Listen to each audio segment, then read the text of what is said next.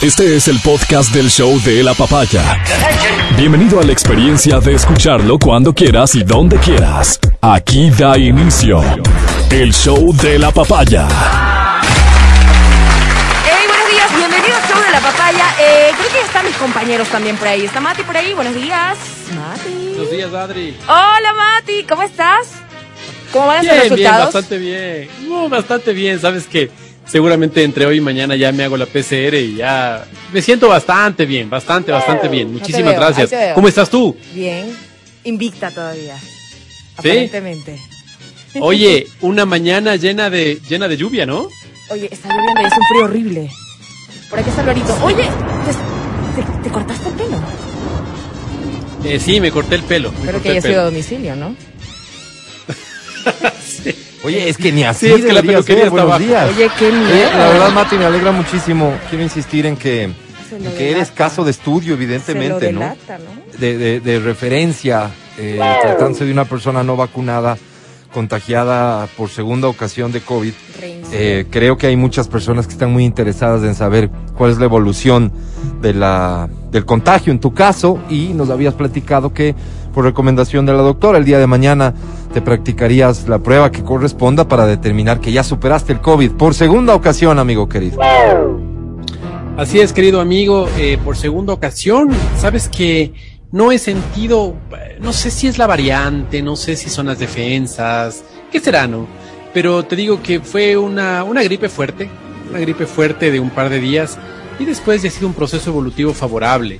Eh, tal vez a eso haya que sumarle, digo yo, tal vez haya que sumarle una alimentación que ahora está llena de vegetales y de frutas, tal vez, tal vez haya que sumarle. Ahora estoy un poco eh, quedado en la casa, ¿no? No estoy saliendo para el tema de los ejercicios, que no hacía mucho tampoco, sino que caminaba una hora al día, pero, pero quién sabe si, es. si este tipo de cosas ¿no? pueden ayudar. porque Sí, dicen has que visto sí. que Dicen que sí, dicen que sí, Mati. Este, eh, las recomendaciones hoy por hoy son básicamente en lo que a hábitos respecta eso, una, una alimentación sana, eh, tener actividad física, te va a tener a ti, eh, eh, a tu cuerpo, a tu sistema en general mejor preparado para enfrentar eh, este y cualquier otro virus, supongo yo. O sea, es que eso aplica en términos imagino, generales. claro. Así que nos alegramos infinitamente, mi querido Mati, te lo digo Gracias, de corazón. gracias. Oigan, les Muchas compartí eh, un tuit, un tuit que, que está escrito por Pavel Ewes. Este tuit dice lo siguiente. Un mural es un bien social de uso y disfrute colectivo. No beneficia al artista. Es memoria social. Es arte público que crea un patrimonio urbano. Es cultura popular. No va a una colección privada para beneficio de una élite.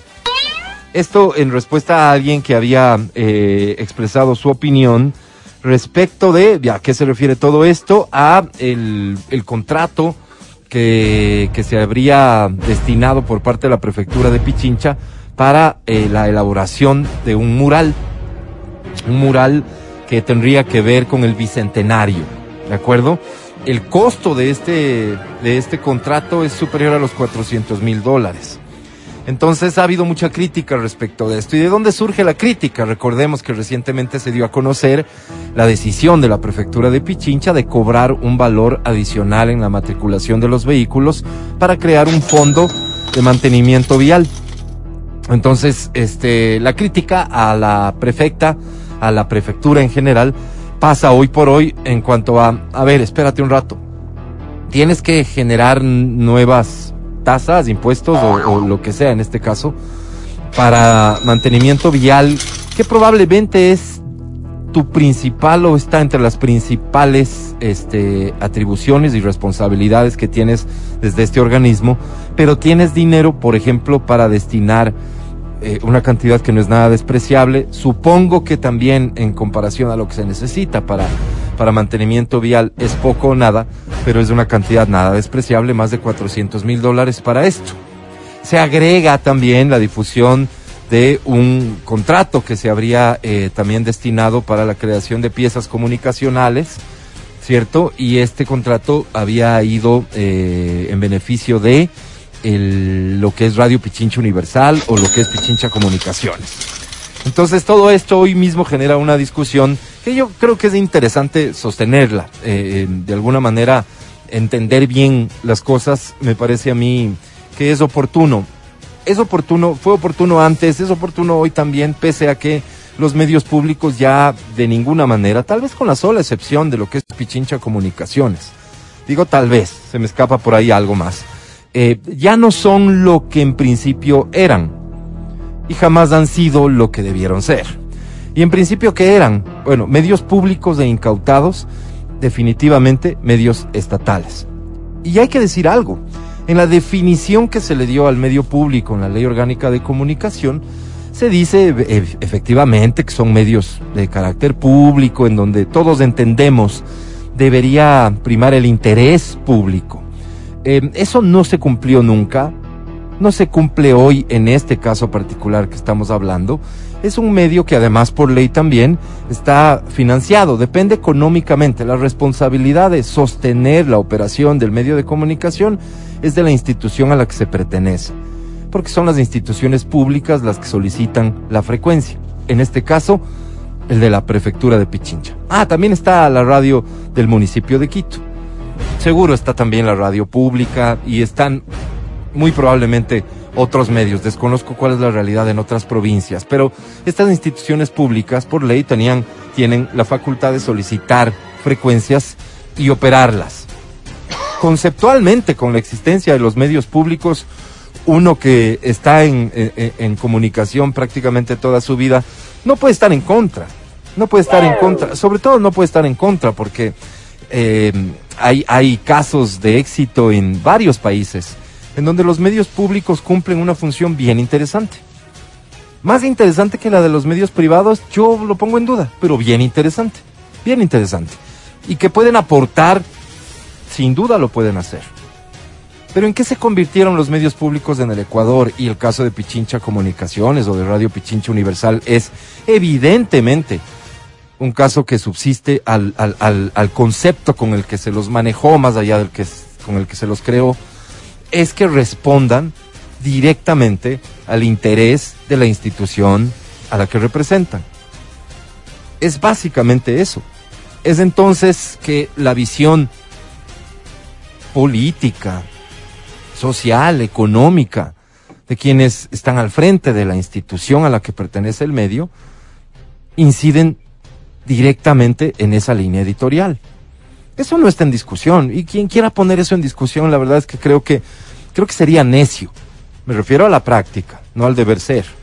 La práctica. La práctica nos dice que hay medios, que existieron medios y que hay medios que están básicamente alineados con lo que es el ejercicio de la función pública de quienes están al frente de la institución a la que se pertenecen. Eso es, de eso se trata.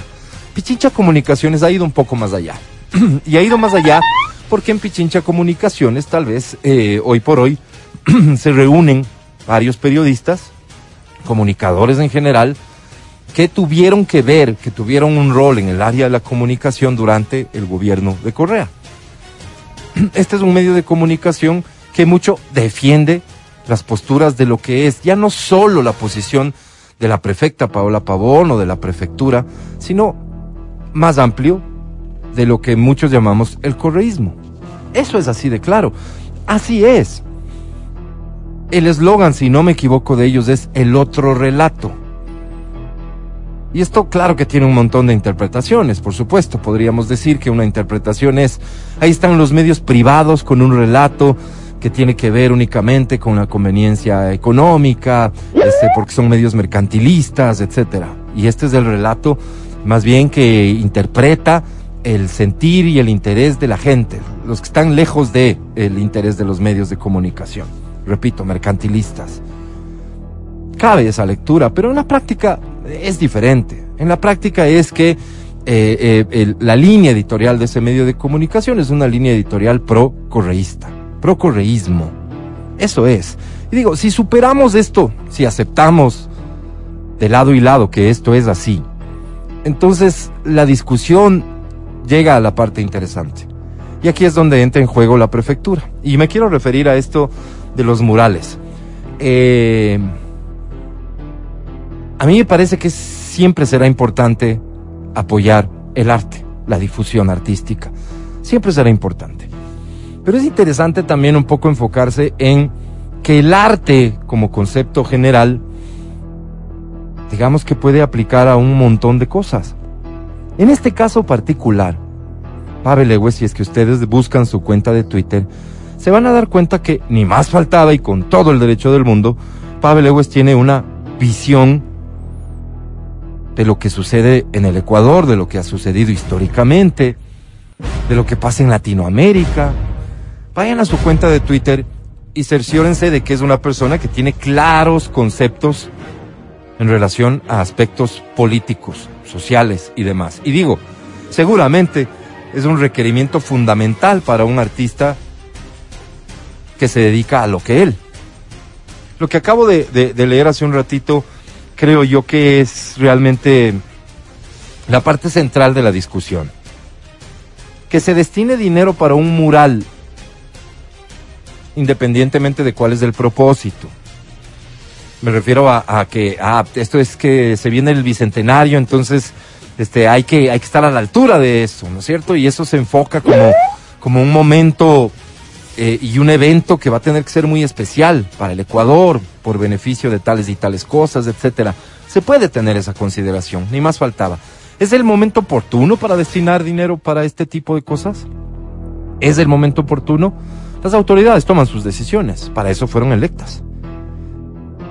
Y, y, voy a decir algo que probablemente no es tan popular, pero no creo que ese es el centro de la discusión. No creo, francamente. Al final, si supiéramos cuáles son los presupuestos que manejan las instituciones, no solo la prefectura, las instituciones en general nos daríamos cuenta que este monto es un monto que no le cambia la vida a esa institución. Pero no es nada despreciable. Insisto, no es nada despreciable. ¿Qué se podía haber hecho con este, con este monto si es que fuese tan sencillo? Cada cosa tiene una partida y por eso digo, si es que fuese tan sencillo. La misma prefectura de Pichincha viene realizando pruebas COVID PCR a un bajísimo costo de 4 o 5 dólares. ¿De cuánto? ¿De 4? ¿Cuántas pruebas se pudieron haber hecho con esto, con esta cantidad? En la circunstancia que vivimos, cuando ellos mismos han dicho que esto es fundamental y que están supliendo una ausencia del Estado, del gobierno central, quieren decir, en realizar pruebas COVID. Más allá de que uno puede tener esta interpretación de qué grave que se destinen recursos para estas cosas, o para lo otro que les decía, ¿no? Este, creación de piezas, este, comunicacionales, distintas y variadas. No conozco el concepto de ese contrato, pero seguramente ellos consideran que es muy necesario destinar igual casi medio millón de dólares a eso. El tema es que yo me cuestiono personalmente, ¿por qué con fondos públicos se tiene que crear un mural que es un bien social de uso y disfrute colectivo, memoria social y arte público que crea un patrimonio urbano? ¿Por qué tenemos que destinar fondos públicos para crear un patrimonio urbano, memoria social, desde la lógica de un artista que piensa de una manera específica respecto de varios temas. El mejor ejemplo de cómo piensa este artista y del cuestionamiento que yo estoy atreviéndome a hacer es probablemente el mural que el mismo artista elaboró para la Fiscalía del Estado. No sé si fue en 2012, en algún año por ahí. Ese mural que igual habrá sido una contratación, igual habrá sido un proceso público y probablemente el proceso está hecho perfectamente, respetando todos los parámetros de la ley. Seguramente así es, porque de lo contrario algo se hubiese sabido ya. Igualmente este proceso en la prefectura de Pichincha probablemente está hecho siguiendo todo lo que la ley manda y determina. En ese mural de la fiscalía, en ese mural, que Feli te lo voy a pasar en este momento para compartirlo, se puede graficar claramente lo que es la visión del artista respecto de un tema en el que en el Ecuador no existe un consenso.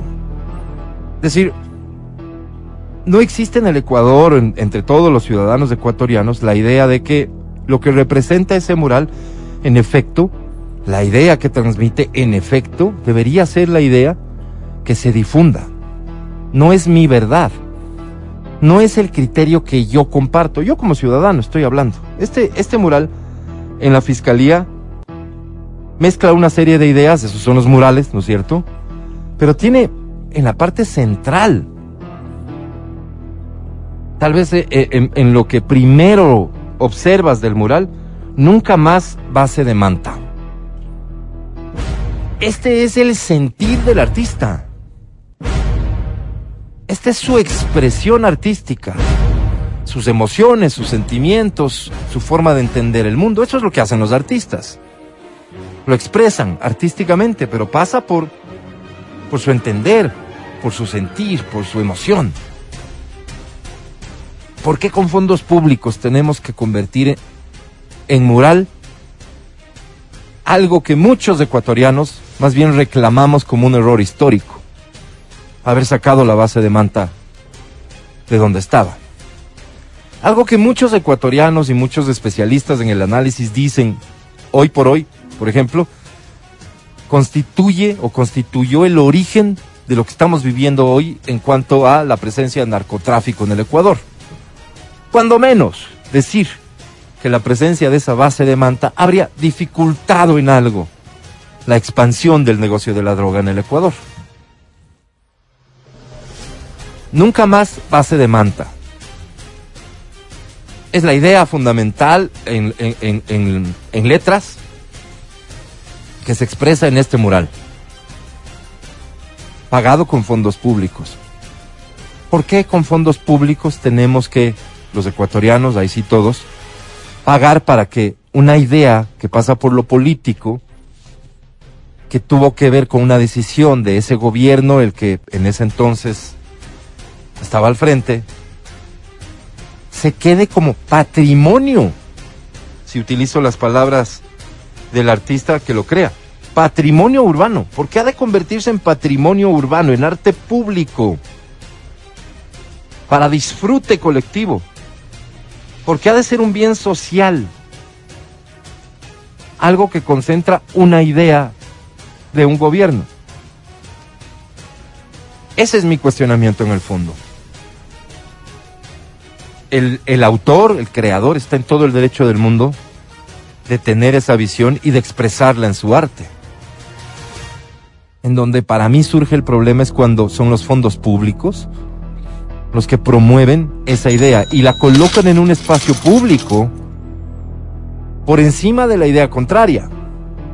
Digamos que en el tema de la, casa, de, la base de manta existen dos posibilidades. Los ciudadanos que en efecto coinciden con eso de que la base de manta fue negativa, que implicó una serie de sacrificios para el país, y quienes definitivamente más bien reclamamos por qué se fue y quisiéramos que regresara tanto el ciudadano que crea esta idea, los que coinciden con él, como los que no estamos de acuerdo, somos eso, ciudadanos ecuatorianos, con los mismos derechos para expresarnos.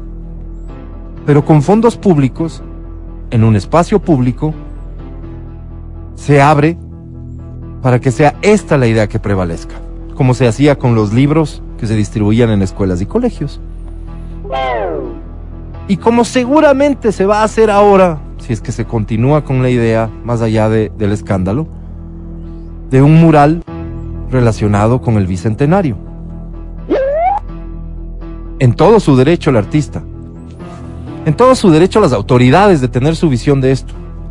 Realmente tienen el derecho de imponernos con una obra de este tipo que difiere un montón de lo que podría ser, por ejemplo, una campaña de difusión específica en medios como se ha hecho históricamente en el país sobre algún tema en donde el gobierno impone su visión sobre ese tema, transmite su visión sobre ese tema. Esto difiere enormemente. Como bien dice el artista, el creador, un bien social de uso y disfrute colectivo que, dice él, no beneficia al artista. ¿No beneficia al artista en qué sentido? Yo preguntaría. ¿No lo beneficia en qué? Porque evidentemente hay un beneficio al momento en el que usted es contratado porque seguramente hay muchos otros muralistas que podrían haber sido contratados y que en, la época de crisis que vivimos seguramente apreciarían muchísimo ser contratados para desarrollar cualquier trabajo. ¿No beneficia al artista en qué sentido? ¿Hay un beneficio contractual? Hay pues. Aquí hay, aquí hay un trabajo que tiene que ser reconocido, una obra que tiene que ser reconocida y seguramente es ese intangible el que más valor tiene en, en la obra. No creo que sea la pintura. Es el tiempo que usted le dedica, es su trabajo y por eso remunerado. Hay un beneficio. Que la aspiración de todo artista es que su obra trascienda y sea de beneficio para el resto, sí. De todo artista, sin duda, de todo artista. Y que se convierta en patrimonio y que así sea visto y asumido por la ciudadanía, por supuesto, es el sueño de todo artista. ¿Por qué con fondos públicos tenemos que pagar su arte para que usted exprese sus ideas? Si yo solo tomo como referencia aquello de la base de manta. Creo que ahí es donde está el fondo de todo esto. Y creo que aplica exactamente el mismo análisis para la campaña que vayan a crear desde Pichincha Comunicaciones en relación al tema que sea. ¿Cuáles son las ideas que van a prevalecer en esa campaña? ¿Cuáles son los mensajes que van a prevalecer en esa campaña? Está clarísimo cuáles son, por eso digo, superemos esta primera parte de la discusión asumiendo lo que cada uno es. Personalmente, como Álvaro Rosero lo tengo escrito en mi, eh, eh, en mi descripción de cuenta de Twitter, soy un anticorreísta, lo que, lo que me ubica en una posición específica en esto. Ubíquense ustedes como correístas y tengamos la discusión en los niveles que hay que tenerla. Pero no sobre, ah, es que nosotros no, porque nosotros somos desde un medio que obedece al interés público. Desde su lectura, tal vez sí, tal vez es su motivación. Esa es la discusión que yo creo que deberíamos tener mucho más seria respecto de por qué destinar fondos públicos que, en base a la misma obra que lleva a cabo la prefectura de Pichincha, podía haber significado un montón de pruebas PCR en momentos en que, según su propia versión, son muy importantes. Y según su propia versión, que no compro y que hice mi comentario oportunamente, ustedes vienen prácticamente a suplir la ausencia de trabajo desde el gobierno central la discusión es bastante más profunda que el monto o que... Vaya, sí, claro que es importante, más de 400 mil dólares, sí duele. Pero es necesario que sigamos haciendo esto. ¿Es correcto que las instituciones públicas sigan teniendo estas licencias para hacer esto? Estas autorizaciones, que todo esto constituya ni más ni menos que un proceso perfectamente legal. ¿Es correcto?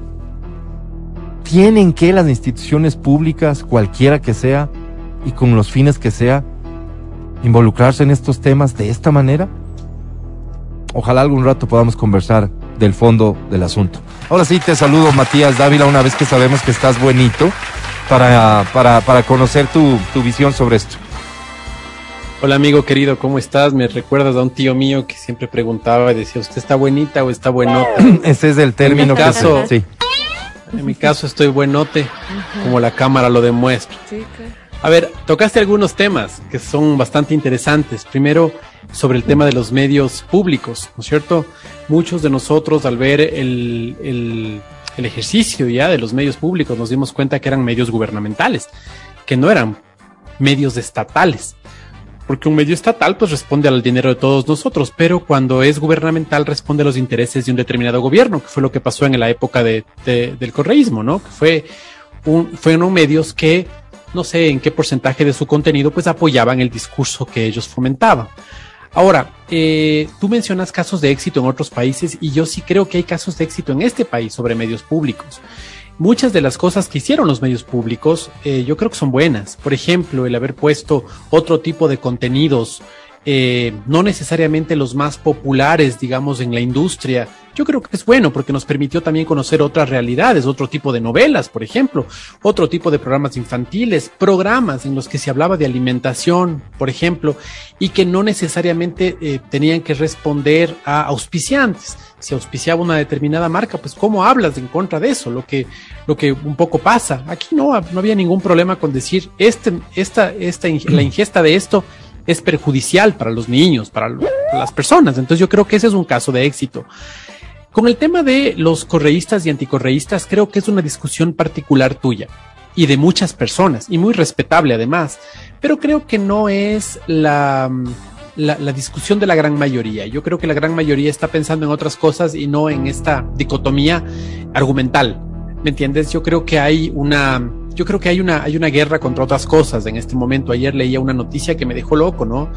El 6 de cada 10 ecuatorianos están ganando menos de 220 dólares. Entonces creo que no es un tema de correísmo o anticorreísmo, si es un tema con, de qué, qué, qué puedo llevar a, mi casa, qué hago para poder subsistir. Entonces, cuando te tocan el bolsillo, cuando estás en un tema de, de sobrevivencia, eh, pues evidentemente ya no va la discusión filosófica, sea religiosa, sea política, sino ya va una discusión en torno a qué puedo hacer para poder traer el pan a mi casa. Y creo que ahora las discusiones a nivel general yo percibo que son de otra, de otra, que, van, que giran en torno a otra temática.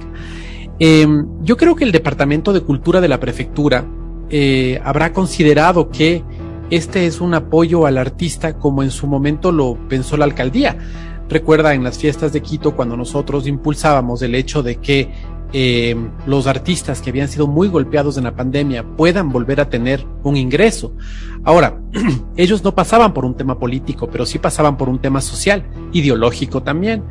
Eh, yo digo, ellos, por ejemplo, hablaban de cosas como el, el, reggaetón, ¿no es cierto? Lo que plantea el reggaetón, muchas de las cosas que plantea el reggaetón, desde la lógica de, de sus videos, desde sus contenidos, desde esta onda que está muy de moda ahora de que tú estás con tu novio, sin embargo, vente conmigo.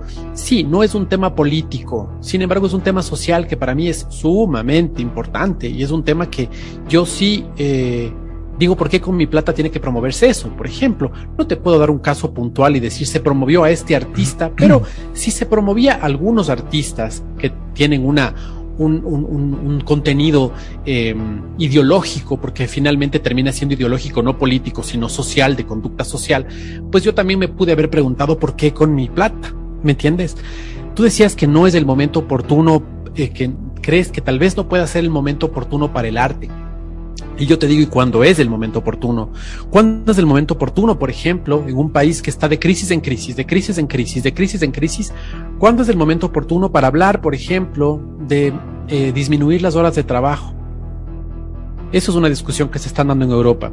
¿Cuándo es el momento para hablar, por ejemplo, de eh, niños que puedan ser cuidados eh, más tiempo por sus madres en los tiempos de lactancia, por ejemplo. ¿Cuándo es el momento? Si pasamos de crisis en crisis y crisis, entonces esto no nos permite sentarnos a hablar de las cosas realmente importantes, sino estar apagando incendios. Eh, dijiste, eh, déjame acordar. Eh, ah, ahora, mi, mi, tema es, imaginémonos que por un momento yo tenga que estar de acuerdo con todas las cosas que con mi dinero se hacen wow. Yo particularmente eh, puedo estar en contra de muchas de ellas. Por ejemplo, no sé si, si, si es o no justificable en Píllaro ese gran rumiñahui que hay, que me imagino que fue hecho con plata de todos. O sea, cosas como esas, digo, oye, tal vez a rumiñahui no había que, que rendirle culto tomando en cuenta que rumiñahui fue un inca que estuvo 40 años en nuestro territorio. Tal vez a los a nuestros ancestros reales es a quien tenemos que, que, que, que ponerles en estatuas y recordarles, eh, en, en, eh, pero no a los incas, pues que los incas vinieron justamente a conquistar nuestro territorio. Tal vez por poner simplemente ejemplos. No, Entonces, pero son muy válidos. Yo creo, yo creo que eh, es, es, un poco complejo el tema del arte. Yo no puedo estar de acuerdo, y de hecho no estoy de acuerdo con muchas de las manifestaciones artísticas en general.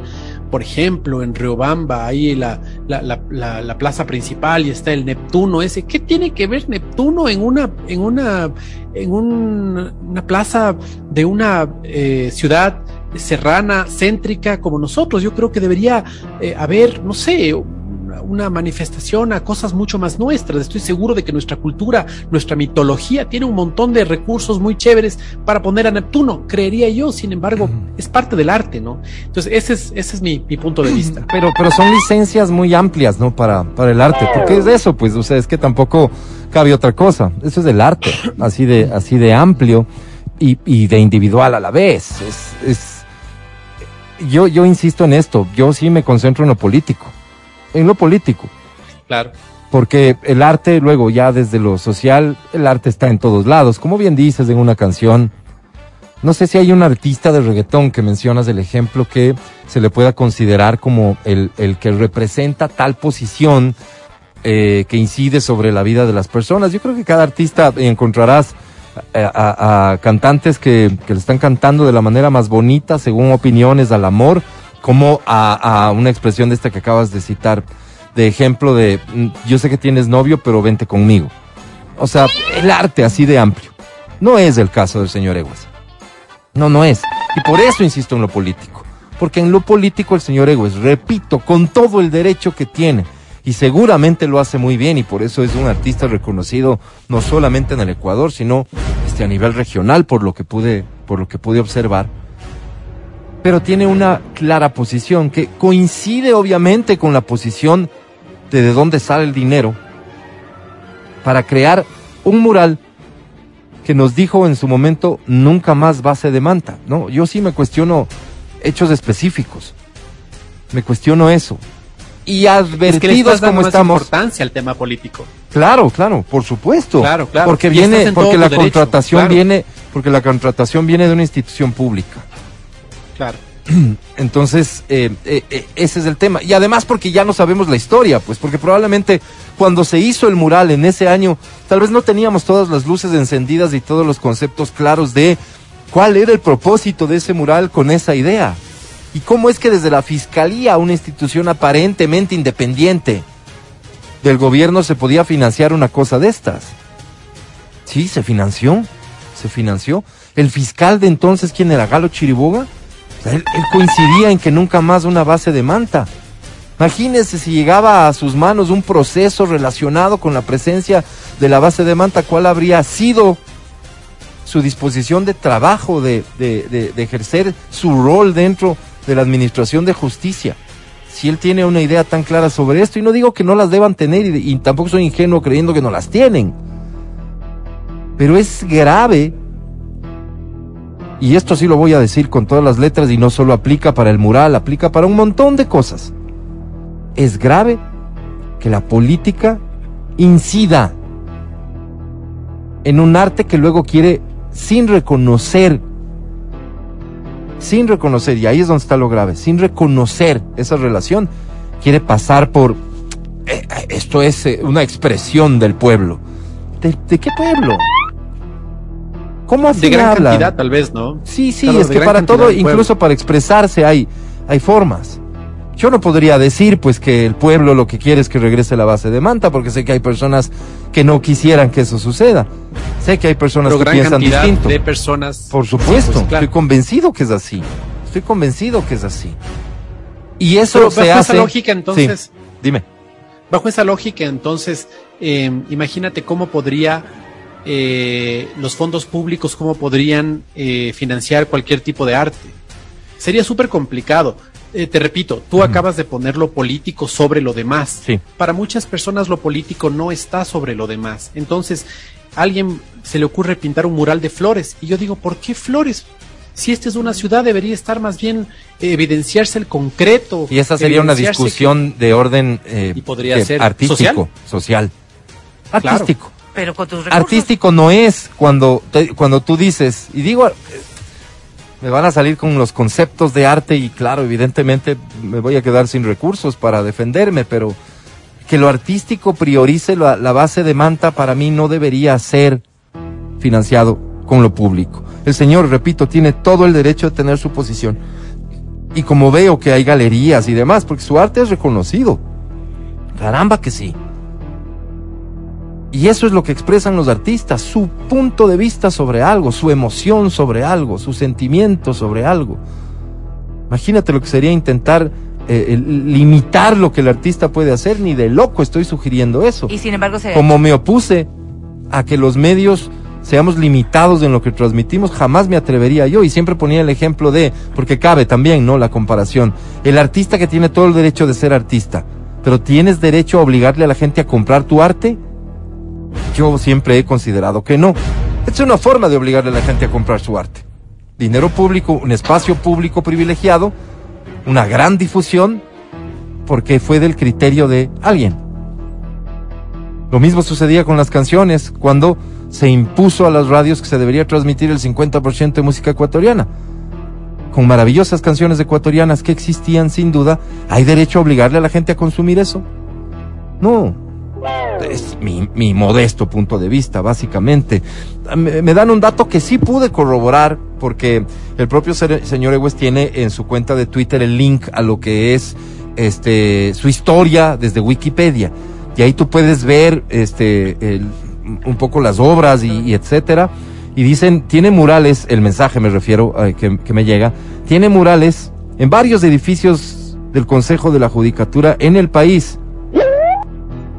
En el país. ¿Cuál es el promedio de contratación de uno de estos murales? Toma, tomaremos como referencia eh, la contratación hecha por la prefectura de Pichincha, más de 400 mil dólares. ¿Será ese el costo? Vaya, es un artista muy exitoso, sin duda. Y que su arte vale eso, pues como ahí sí entenderemos, el arte vale lo que cada persona cree que vale.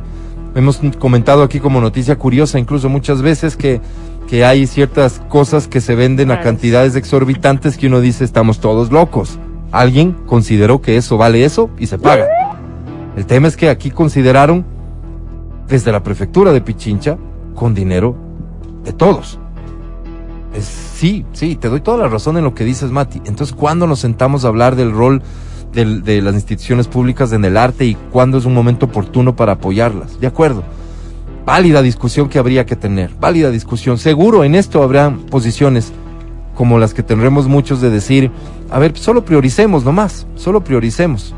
Ahora, si dentro de mi visión y mi objetivo de institución pública, que es convertir a Pichincha en un punto turístico, bla, bla, bla, bla, evidentemente tengo que tener este, un, un, una cabida importante para el arte porque el, aporte artístico, crear espacios, etcétera, abona en el objetivo que tengo.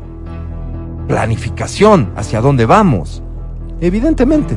Y el arte puede cruzar transversalmente a cualquier proyecto político. Se hace con esa lógica o se hace con esta lógica que vos dices, Mati, que no es la de todos los ciudadanos, y por supuesto que no es. Es de quienes estamos metidos en esto, de quienes tenemos intereses. Ellos tienen intereses. Yo tengo intereses. Mi interés claramente es oponerme a esas ideas. Ellos tienen el interés de defenderlas. Y en la medida en que tengan espacios de difusión, seguirán ahí. Con dinero de todos es lo que me cuestiono. Adri Mancero, ¿cómo estás? Buenos días. Buenos días, buenos días. Eh... Oigan, yo, yo, sí creo que el arte aquí en el Ecuador nunca ha sido una prioridad, ¿no? Sí, el arte y la cultura, ¿no? No han sido prioridad. Eh, no. La gente, la gente hablaba un montón de, no, bueno, este, lo que pasa es que ahorita no es prioridad por el tema pandemia. Y te apuesto que después tampoco. Van a decir, no, pero es que las calles, y siempre va a haber otras cosas, evidentemente, Así que es. nos van a hacer falta. Sin embargo, yo creo que si tenían pensado hacer algo conmemorativo por el tema del bicentenario, de pronto hubieran invitado a hacer un concurso donde varios artistas pueden expresar sus tendencias, incluso políticas, artísticas, y, así este, reactivaban de una u otra forma a, la gente que también hace arte y que necesita pues también llevar el pan a, su, la, a la casa, pues. O sea, yo digo, no solo darle a una sola persona un presupuesto tan alto, entendiendo que hay muchos artistas que necesitan reactivarse. Creo que por ahí iba.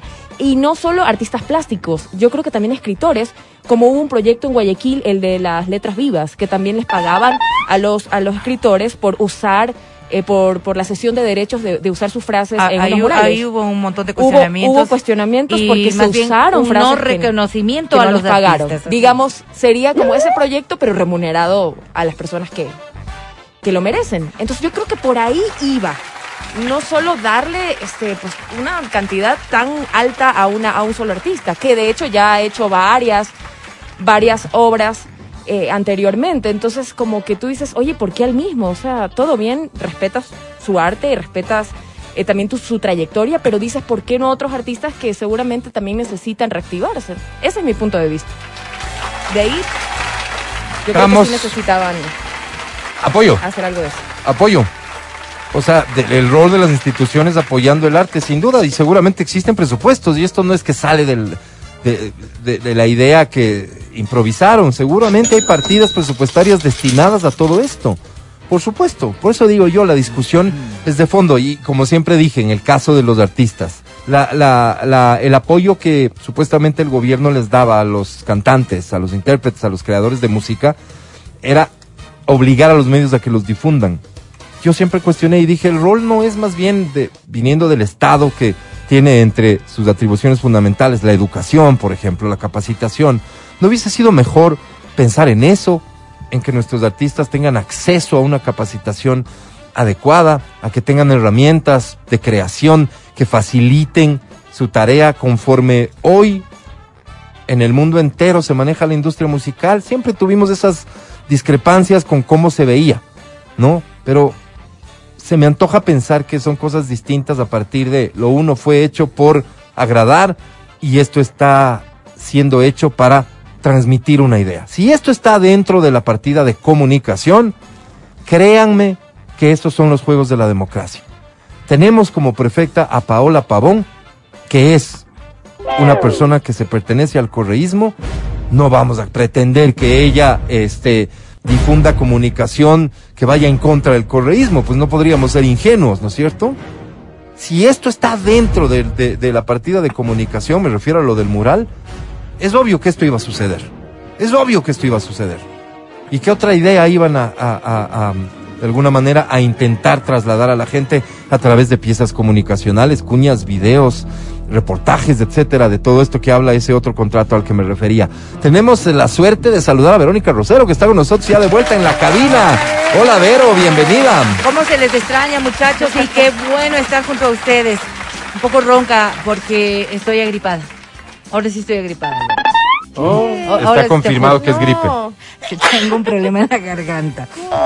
Y la verdad es que creo que es el mal clima y eh, todo esto. Por estarme burlando del Matías que estaba gangoso, toma, ahí está. Por eso no hay que decir nada de nadie. A ver, voy a ver. Yo no coincido con Alvarito cuando dice esto solamente es un problema de lo de fondo. Yo creo que es fundamental enfocarnos en el tema también de la temporalidad en la que se hace un gasto absolutamente fuerte. Porque sí, hemos visto, ¿no es cierto? Y las quejas que han venido sobre este eh, número inflado de trabajadores dentro del Consejo Provincial, que han sido una de las últimas quejas que, que se evidenció. El presupuesto que se destina precisamente para pagar eh, al elevadísimo número de trabajadores de la prefectura, que no es mi denuncia, es una denuncia que se ha hecho pública a través de los medios. Se habla también de una gran cantidad de carreteras, sobre todo de carreteras secundarias, de estas pequeñas vías que se ven tan afectadas y que en efecto hoy, y peor con la temporada invernal que estamos viviendo, las consecuencias de este invierno van a ser muy duras. Entonces, yo sí creo que lo, lo, lo que tiene que ver con el, el fondo es tan importante como con el, el dinero que se ha estado invirtiendo en aquello del bicentenario. Yo no creo que sea necesario en momentos como estos hacer, por ejemplo, el pago del mural y peor aún de estas piezas de comunicación que van a estar a cargo de una empresa que le pertenece a la prefectura de Pichincha y que cuyos trabajadores cobran de la prefectura de Pichincha. Por lo tanto, deberían ser también trabajos que están enmarcados dentro de lo que es su contrato laboral. Así como aquí, ¿no es cierto? Nosotros decimos, estamos trabajando y vamos a tener que grabar esto y vamos a tener que hacer el otro. Es parte de nuestro trabajo y lo hacemos con toda la buena disposición. A mí no me han pagado nunca un centavo por una cosa extra, porque es parte de mi trabajo. Al menos yo lo entendería de esa manera. Habla Ahora, por ti, Berito, dice Mati. bueno, Mati, sí, perdóname, Mati. Ahora, hay algo que también es fundamental y es lo que tiene que ver también con este trasfondo del contenido. Yo sí soy de aquellas que piensa que no todo es arte y puede ser que sea mi ignorancia muy abundante como para no poder determinar ciertas cosas como arte. Hay cosas que yo en la vida compraría. Hay cosas que, por ejemplo, si uno ve un cuadro en alguna galería y dice, pagar por esto no. Veo una obra y digo, uy, pagar por esto yo en la vida pagaría algo. Y hay otras cosas que en cambio veo y digo, no, pues es que esto sí es una maravilla. Esa subjetividad tan importante que podemos tener todos respecto de la afinidad se puede enmarcar dentro de lo privado. porque es mi gusto. Si uno va a mi casa y ve algo y dice, qué horrible esto, pero es mi casa, pues es mi gusto. No me compré para que tú cuando vengas lo veas bonito. Sí, compraste para eso y estás en todo tu derecho. No, no, no, yo compré porque me gusta a mí. Te, te digo desde mi perspectiva personal. Yo compré porque me gusta a mí. Y como me gusta a mí cómo se ve, a mí me parece que está bonito ahí y por eso lo compré. Pero es mi dinero, es mi gasto, es mi inversión, es como quieras verlo tú. Ahora, si yo voy a comprar algo que es para un bien común, si yo voy a, destinar el dinero para un bien común, y digo si el arte es súper importante para un pueblo, las expresiones artísticas son muy importantes y el legado histórico que uno pueda dejar es muy importante, cuando hay plata. Porque esto es como cuando nosotros nos dicen, vas a comprar pan, vas a arreglar la casa, vas a ver la gotera que está allí o vas a poner el cuadro. Perdóname, pero yo en la casa, yo sí diría, voy a arreglar la gotera. Entonces, por eso digo, yo no coincido contigo porque yo creo que sí es el tema de los recursos que se están destinando para esto, también propios de un análisis. Se sabe que la prefectura no tiene dinero, por eso nos están chantando el impuesto a la matrícula. Y ok, nos toca contribuir porque esa es parte también del ciudadano, contribuir con las necesidades del país. Pero sí me duele que a mí me digan que tengo que pagar algo y que ellos saquen y paguen 500 mil para una cosa, 400 mil para otra cosa. Y los dineros que hayan sacado, o sea, yo no sé cuánto sería en total. El trasfondo de su arte, en cambio, y lo que ustedes estaban analizando respecto de esta, eh, eh, em, el contenido mismo, yo creo que como autoridades sí se les vuelve muy complicado. Y me venía a la mente lo que pasaba, por ejemplo, en Guayaquil con estos murales en donde habían eh, figuras homosexuales. Recuerdan ustedes, dos mujeres besándose, dos hombres, o sea, e, eran una expresión artística de lo que era eh, una expresión emocional de personas del mismo género. Y generó un rechazo en la colectividad muy importante al punto en que se dejó a, a medio hacer. El tema de las frases, por ejemplo, que para muchos puede resultar muy bonito. Los artistas se quejaban. Entonces yo digo, desde la autoridad también es bien difícil poder dar gusto a todos.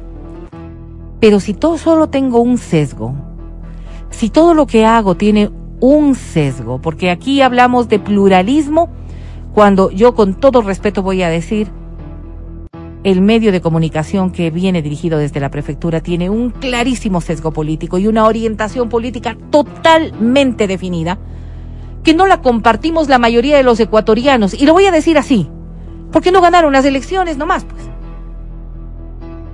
Entonces sí me cuestiono también que uno, en circunstancias como las que estamos, puedan destinar dineros a causas como esas. Sobre todo, sobre todo, estamos entrando en un año electoral, pues.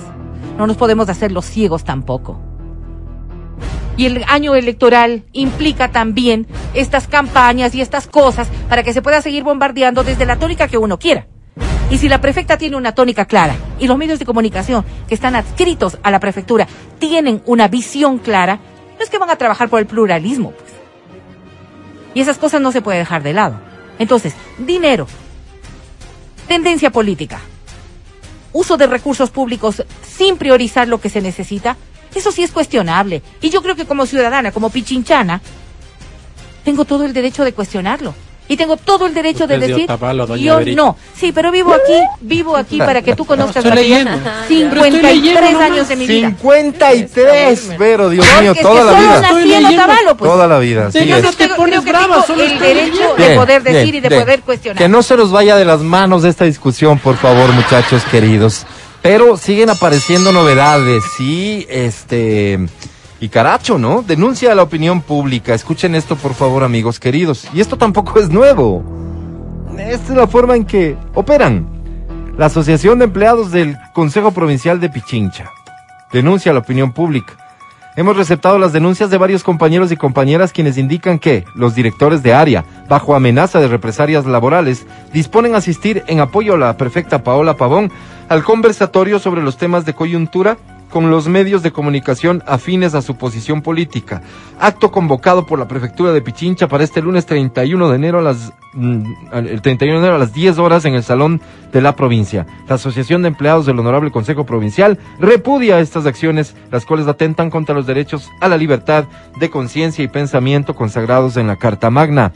Este estimados amigos de que trabajan en el eh, en el Consejo Provincial de Pichincha, eh, em, por favor, o sea, digo, qué bueno que, qué bueno que haya quejas respecto de esto, pero, pero este es cuento viejo, pues, cuento viejísimo, pues las manifestaciones estaban llenas de gente que estaba obligada a salir.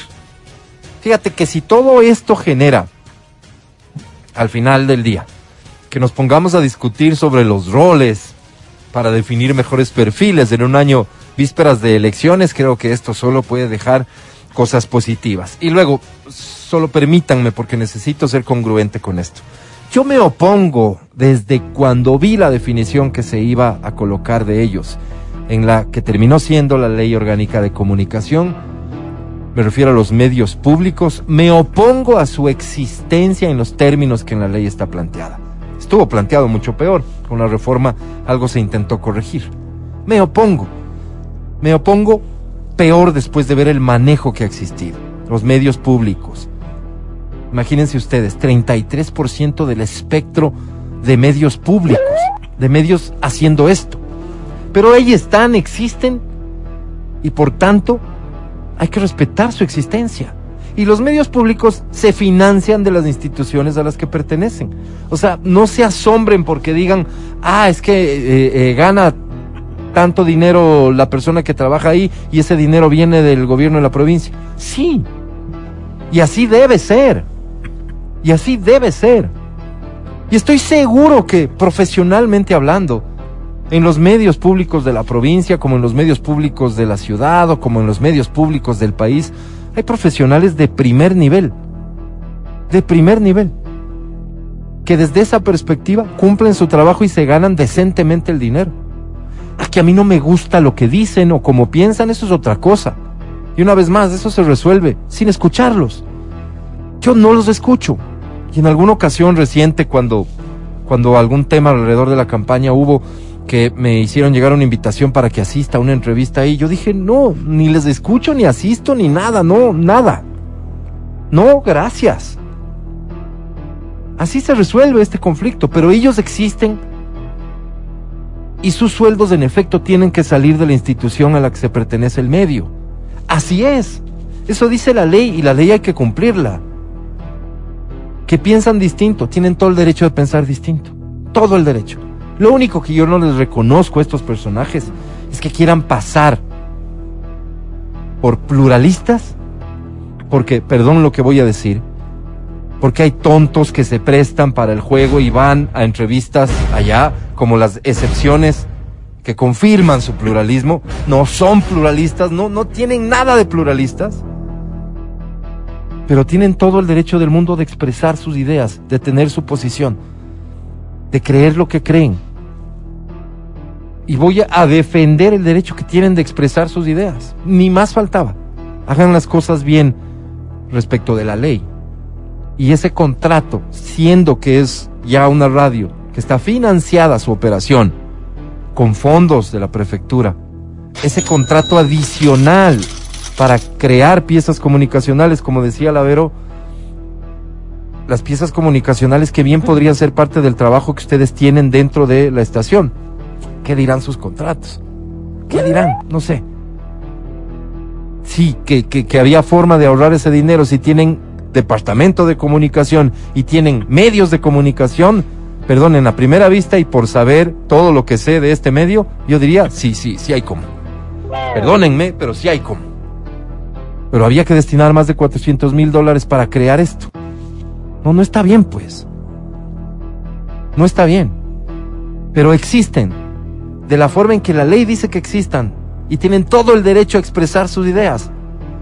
Esto se resuelve si es que no compartes sus ideas, no los escuches, pues. O diviértete escuchando. Pero no cuestiones que a esas personas se les pague con fondos públicos porque es un medio público. y en todo el derecho del mundo, con todo el derecho del mundo, ganan un dinero mensualmente. Mati, ¿algo más que agregar a todo esto? Eh, no, el tema del pluralismo, amigo. O sea, yo creo que el pluralismo se fortalece desde, desde, desde las trincheras, ¿no? O sea, cada uno fortalece el pluralismo desde su accionar. Por ejemplo, yo discrepo aquí contigo con el tema de yo no creo que sean pluralistas, pero yo tampoco asisto a sus entrevistas. Es decir, eh, para mí es una contradicción, para mí, pero respeto mucho. No, no, pero, pero explícala, explícala, explica la contradicción. Porque yo creo que el pluralismo se construye para que nosotros podamos tener una democracia y para que nosotros podamos tener un pluralismo de ideas, que es básicamente lo que todos buscamos. Eh, no solo es que el medio debería invitar a personas que no tengan su misma posición en la línea editorial, sino que las personas que tienen una diferente posición deberían asistir para poder dejar claro cuál es su visión, ¿me entiendes? Yo creo que eso fortalece mucho, no al medio, sino a los oyentes, a los televidentes, a los lectores. ¿Cuándo se puede hablar? No, Mati. No, no comparto, evidentemente no compartimos. O sea, el concepto, el concepto que vos, que, que que esgrimes, ¿te gusta el término, Vero? Sí, me encanta. Que esgrimes es un concepto con el que yo tengo que estar de acuerdo, pues Mati, no estoy loco. Por supuesto, nos formamos en la misma alma mater. Claro que tenemos los conceptos claros en ese sentido, en la práctica digo. No, no, no hay la intención de ser pluralistas, no hay. Fíjate, voy a decir una cosa, como en este medio, yo, en responsabilidad estricta de lo que entiendo, determina la constitución, la ley y demás, no puedo permitir que gente que ha sido sentenciada por la justicia y que son prófugos tengan espacio para dirigirse a la ciudadanía. Creo que es parte de mi responsabilidad como medio de comunicación. No lo puedo permitir y no se permite. ¿Entiendes? Pero gente que piensa distinto aquí llega todos los días. Todos los días. Ah, que sobre el tema seguridad acabamos de tener un, un, muy interesante debate. Y mañana estarán otras personas hablando sobre ese tema con posiciones distintas a las que hoy se expresaron. pluralismo, por supuesto, es, esencia de, la comunicación. Sin duda, con la sola excepción de los que no tienen derecho a hablar porque son prófugos de la justicia condenados por delitos contra el Estado. Y esa interpretación personal mía, nada más eh, amigos queridos, les agradezco. De a poco vamos llenando la mesa de trabajo. Mati se hace la prueba mañana, una vez más, información oficial para todas las autoridades que están al pendiente, para toda la ciudadanía que está al pendiente. Mañana se hace la prueba Mati. porque esta prueba es clave? Porque de seguro, y la ciencia estará interesada también, porque vamos a poder determinar si la, la evolución del virus en una persona no vacunada, reinfectada, es la misma que en las personas vacunadas, que más o menos una semana después ya dan negativo en su prueba. Así que este, vamos a ver si eso funciona igual en tu caso, pero me alegra mucho una vez más verte así de bien. Muchas gracias. Amigo, querido. Adri Mancero, bienvenida. Verónica Rosero, bienvenida de nuevo a tu casa. Yo soy Álvaro Rosero, el más humilde de sus servidores. El podcast del show de la papaya. Con Matías, Verónica, Adriana y Álvaro. Este es el eh, show de la papaya. Ya son muchos los casos que en donde vemos este cambio de posición, Matías Dávila, y, no importa, sigue comiendo tú tranquilo, porque eh, de actividad, de posición, de, de, de a qué le dedican su vida en el fondo. Ya hemos escuchado de estos casos. Este es nuevo, es de Nicole, tiene 36 años. Había crecido en una familia muy conservadora de cristianos, aunque desde muy pequeña tenía la idea de ser stripper. Hoy finalmente lo, digamos que lo hace, ha decidido eh, eh, tomar las riendas de su vida y hacer lo que a ella le gusta. Es stripper desde hace pocos días y dejó de ser pastora cristiana. No. Sí, claro. Sí, eh, encontró encontró que no era compatible una cosa con otra. Y caramba que esto debería también ser parte de una discusión. ¿Es realmente incompatible? Pastora cristiana y stripper, ¿es realmente incompatible? Sí, oye, oye, sí, sí, oye, oye, hubo un caso, hubo un caso, pero fue al revés. Este caso es de una chica que se dedicaba al porno ¿Ya? y eh, descubre que quiere ser cristiana y pastora. Entonces ella se dedica, su ministerio es a evangelizar a las actrices porno. Entonces ella no me acuerdo cómo se llamaba, ¿no? Pero entonces ella se dedica a evangelizar a las personas que están inmiscuidas en el porno. Súper interesante, pero bueno, al revés también se puede dar, ¿por qué no, no? ¿Y por un qué no? testimonio Aquí está, aquí está el testimonio. Siempre quise ser stripper, dice ella. Pero desde joven me hicieron creer que mis deseos y cuerpo eran pecaminosos y malos. Eso lo dijo en una entrevista con el New York Post. La mujer siguió con su vida y se casó y tuvo tres hijos. En el tiempo que estuvo casada, acudió con su ahora ex esposo a una iglesia que promovía la igualdad de género y que estaba a favor de la comunidad LGBTIQ, en donde se convirtió en la pastora. Uno de los líderes me ofreció ser pastora y acepté. Era lo que había soñado durante años. Estar en un escenario frente a miles de personas, señaló. Nicole dijo que sus padres no estaban de acuerdo, ya que pensaban que el lugar de la mujer era estar en su casa y realizar las tareas del hogar. Fíjate, ¿no? De un, de un hogar Súper conservador, su esposo más bien, este, de una iglesia muy abierta con estas ideas y demás. Entonces ella encuentra aquí una oportunidad primero de desarrollarse, ser feliz, sentirse completa. Pero en el 2017 abandonó su labor como pastora. Fue así que con el tiempo comenzó a modelar lencería en Instagram. Y esto por hacerse de unos dólares nomás. Y después realizó ya una sesión de fotos desnuda. Que no cae resbala, Tras esto, ¿viste? se animó a abrir una cuenta en OnlyFans en el 2019. Ah, también. De a poquito. Ese mismo año se divorció. Empecé muy tímida, solo subía fotos sin brasier, pero ahora estoy en ¿Eso un punto en el que hago fotografías y videos personalizados, dijo. Nicole también comenzó a ser stripper, aunque solo por redes sociales, y también se convirtió en coach de vida. Y da cursos sobre autoestima y sobre sexualidad.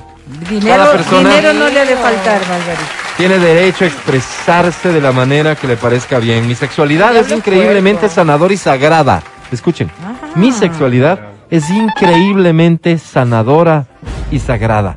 Ah, menos. Te robo la frase, Nicole. Y cuando le doy este regalo a la gente, sé que los estoy bendiciendo. ¡Qué linda! ¡Qué generosa! lindo. Ahí está, ¿ves? Qué linda, muy guapa. ¡Qué linda! Quédate con esto, por favor, te pido. Cierra tus ojos y no importa si no le escribes. Mm, Lo importante es que se quede contigo, en tu corazón, en tu mente, en tu Un alma. mantra, sí. ya, Mi sexualidad es increíblemente sanadora y sagrada. Y cuando le doy este regalo a la gente, los bendigo. Amén. Eso pensaba una prima mía. Wow. Wow. Qué bonito. El podcast del show de la papaya. Seguimos con el show de la papaya en Exa FM. Ahora presentamos. A ver, todos de pie, por favor, porque ha llegado a la cabina naranja y ya está con nosotros, ya no de manera Mati, párate. Está presente aquí la Sensei de XFM.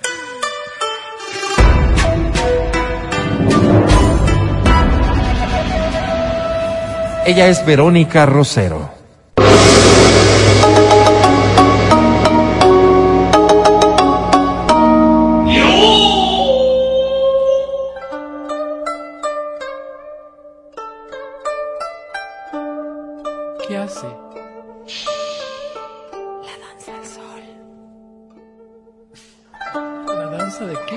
Qué? El sol. Que el calor les acompañe, compañeros. No le fronteras, doña Verito, hace frío, dice el mensaje. El calor de mi amor por usted. Ah, ok, ahí sí. Bienvenida, mi querida Vero. Qué jodido trabajar con este clima, ¿no? Y sobre todo en un área como la tuya. Que depende mucho de lo emocional muchas Claro, veces. claro, ¿no? Y vas como metiéndote como un ponchito para taparte, no quieres salir, no quieres Exacto. expresar. Pero a ti lo que te corresponde es lo contrario. ¿Qué más toca? Pues no, de- por Es tu trabajo. ajá. ¿De qué vas a hablar hoy? Pues hoy vamos a hablar de algo que sí ocurre y mucho blogs. a muchas parejas. Eh, y Cachos. A ver, voy a decir una cosa. No solamente esto está relacionado con las parejas más jóvenes, sino también con un montón de parejas de edad adulta, media o de personas que sí tienen algún tipo de interés en que su relación de pareja sea absolutamente pública a través de las redes sociales. ¿Por qué tenemos la necesidad de estarnos exponiendo tanto? Coincido. tanto en las redes sociales. Y una de las cosas que más ocurre es que estamos como protegiendo la relación, lo que pa- parecería que es inconcebible, ¿no? Porque te pones en la palestra para que todo el mundo te esté criticando, opinando, viendo, diciendo, pero es como si estuvieses protegiendo también la relación al hacerla pública. Al menos es el pensamiento de un buen grupo de personas que cada día están como presumiéndonos su maravillosa relación todo el tiempo y en todas las redes sociales posibles. La motivación detrás de este tipo de comportamientos podrían estar relacionados con algunos factores. Entre ellos, y para entender un poco aquello, lo primero es proteger la relación. ¿Proteger de qué dirán ustedes? Claro. Pues de que alguien más puede estar chequeando a tu pareja, exactamente. Esta sensación de cuidado viene de pareja, la mano de la sensación también de propiedad que podemos Para tener respecto de las otras personas. Y eso ya está malo, ¿no? Sí, por supuesto. Por eso es que estamos cuestionándonos ahora mismo si esto va a resultar ser realmente positivo para ti o si va a ser- resultar ser más bien un aspecto que luego podría cargar Oye, pero- con mucho tipo de problemas y, y, y además porque quizás esta relación no es la permanente de tu vida. Alvarito, te escucho. Publico mi relación para asumir un compromiso o para forzar que el otro asuma el compromiso. También puede pasar. Por eso digo. Te lo pero- estaba preguntando. Sí, sí, sí, sí. Lo que dice Adriana Mancero, ¿no? Orinarse en la red. ¿Perdón? Correcto. Mm, sí. Correcto, O- correcto. Orinarse, o sea, marcar O- territorio. mar- marcar pero- territorio, marcar territorio está más bonito, porque luego eso de, de mixear en la red no está muy bonito, Mati. Pero sí, Orinarse, pasa, pasa por, por un montón de, de- de factores. Por ejemplo, la satisfacción que tengo de exponerme en pareja. Este es otro de los temas que también podrían demostrar esta, este excesivo recurso de, de estarnos todo el tiempo mostrando en las redes Sacarle sociales. pica al ex. Podría pasar también. Pero vamos detallando un poco. Esto de, si es que, por ejemplo, eres una persona que te gusta que todo el mundo esté enterado de cómo, cómo estás llevando tu vida, pues posiblemente las fotografías con tu pareja son una demostración de este estado emocional que estás viviendo el día de hoy. Y es como una constante permanente en todas tus relaciones. Y ahí viene el otro problema. Porque deja de ser, deja de ser tan bonito si es que unos meses atrás estabas con una persona, otros meses después estabas con otra persona. Y claro, esto ya no es solamente la definición de este estoy con esta persona porque la amo y lo demás, sino que es más bien como un comportamiento estándar de tu vida. Publico todo, publico todo. No sé si esto entonces llega a ser tan eficiente para el propósito que estás teniendo. Ahora, Oye, Vero, ¿sí? como dice el maestro, ¿no? No te enamoraste de mí, sino de ti cuando estás conmigo, Claro dice sí. el maestro. que no tiene nada que ver con lo que estoy hablando y que sin embargo creo que sí tiene un poco de razón respecto de lo que Perdón. Podría ser eh, eh, eh, las parejas cuando tienen ese tipo de argumentos, que, que es un buen tema como para poder analizarlo en otro momento, Mati. Para otro día, digamos. Sí, para otro día. Ahora, eh, lo de informar que esta otra persona ya no está disponible, sí es un argumento. Y es uno de los argumentos que más se utiliza. Yo creo que ¿no? sí, es el fundamental, en realidad. Porque en realidad lo que estamos diciendo es, no es yo estoy con pareja, que vendría a ser como la tónica más importante y la que deberíamos defender. Sí. Es así, es tu expresión No, más soy natural. la pareja de esta persona. Él es mi pareja. No, ni siquiera soy la pareja. Él es mi pareja. Ese es el contexto en el cual nosotros podríamos negativizar toda esta historia. Permítame preguntar a la millennial del, del Claro equipo. que sí. Esto, eh, el Ah, hecho de que eh, un hombre, Adri, siendo tú mujer hetero, Oh. el hecho de que un hombre tenga este en su perfil o como sea que se muestre esto de que tiene una relación, ya hace que, eh, em, no sé qué porcentaje, pero que la mayoría, podríamos decir, Sí, un diga, importante. diga, diga, ah, ya no, o sea, ya No, no me total. interesa, ¿sí? Totalmente, claro. O sea, sí es como que tú de una vas al perfil y dices, ah, no he estado soltero, mira, y además sube fotitos con la novia y todo. Tú dices, no, por ahí no. Te no. abres. Por ahí no es. Y en Te tu abres. caso, Adriana, Ah. ¿ahuyenta o no ahuyenta? No, sí me ahuyenta, claro. Totalmente. Ay, ¿qué Obvio, si veo que problemas, tiene- pues? No, pues. ¿No han ¿para qué oído eso de que, de que hay personas que Sí. creen que se vuelve más atractiva la persona cuando está con Pero alguien? hay dos escenarios. O sea, esta persona que recién conoces y te das cuenta que tiene pareja, o la persona que ya conocías y de repente, oh, te das cuenta que tenía pareja. O sea, depende, ¿no? Si es una totalmente desconocido, creería que uno es más como lanzado. Pero si es alguien que ya conoces de mucho tiempo y que te enteras que tiene pareja y, y tratar como de meterte por ahí, mm, no. qué extraño. Lo primero sí, lo segundo no. creería, ¿no? O sea, que cuando conoces a alguien en, en una fiesta, digamos.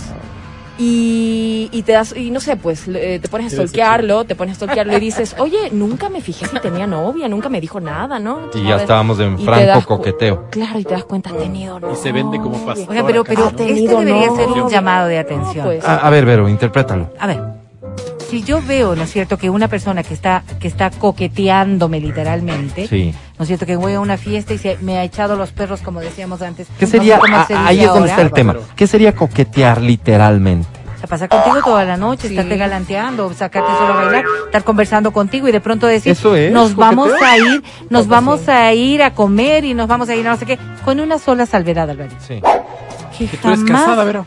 me dijo o de que tenía o no tenía pareja. Pero- sea, sea novio, sea esposo, sea lo que sea. O sea, fíjate. Mi cuestionamiento, sí mi cuestionamiento Ah. personal es, ¿realmente quiero estar con una persona así? Porque si no fue capaz de validar lo que tiene, Obvio. él está solo jugando. Pero un ratito, aquí la que se confundió fuiste tú. No, no, no, no. Porque todas las cosas que describes, ah, me estuvo haciendo comentarios bonitos. Eres guapa, eres guapa, pues. Claro que sí, eres hermosa, me gustaría salir No contigo, sé. quisiera pasar más tiempo contigo, Como vamos. amigos. No, no, no, no, o sea, perdóname. Me haría Sí. cargo de sus dos hijitos y No, su nieto. que eso no. Qué horrible. Eso te dice, Si pero es así gente. si es que yo pienso, ¿no? Si es Sí. que, si es que este hombre no tiene límites para hacer estas cosas, no tiene límites Total. para otras. Y por ende, solamente lo ¿De pongo desde verdad? mi perspectiva de mujer. ¿Para qué quiero meterme con un hombre que no respeta lo que tiene? ¿Qué me, qué me está haciendo? Que está jugando conmigo, está bien. Y así esa relación estuviese enmarcada en que sí, sí, Sí, sí, no, me encantaste. bandera roja. Cualquier rato va a ser exactamente lo mismo con otra persona estando conmigo. ¿Para qué quiero una cosa así? Yo ve, me doy Aquí es media donde vendrá la vuelta salvedad, Vero. ¿Sabes ya. en dónde está la salvedad? ¿Cuál es la salvedad? Salvo que yo también quiera eso. Claro, a ver, voy a, voy a este otro escenario. Y por eso ahí. lo que decía Adri, ¿no? He escuchado a muchas mujeres decir cosas como, es que es preferible porque no tienes una relación que te exija demasiado.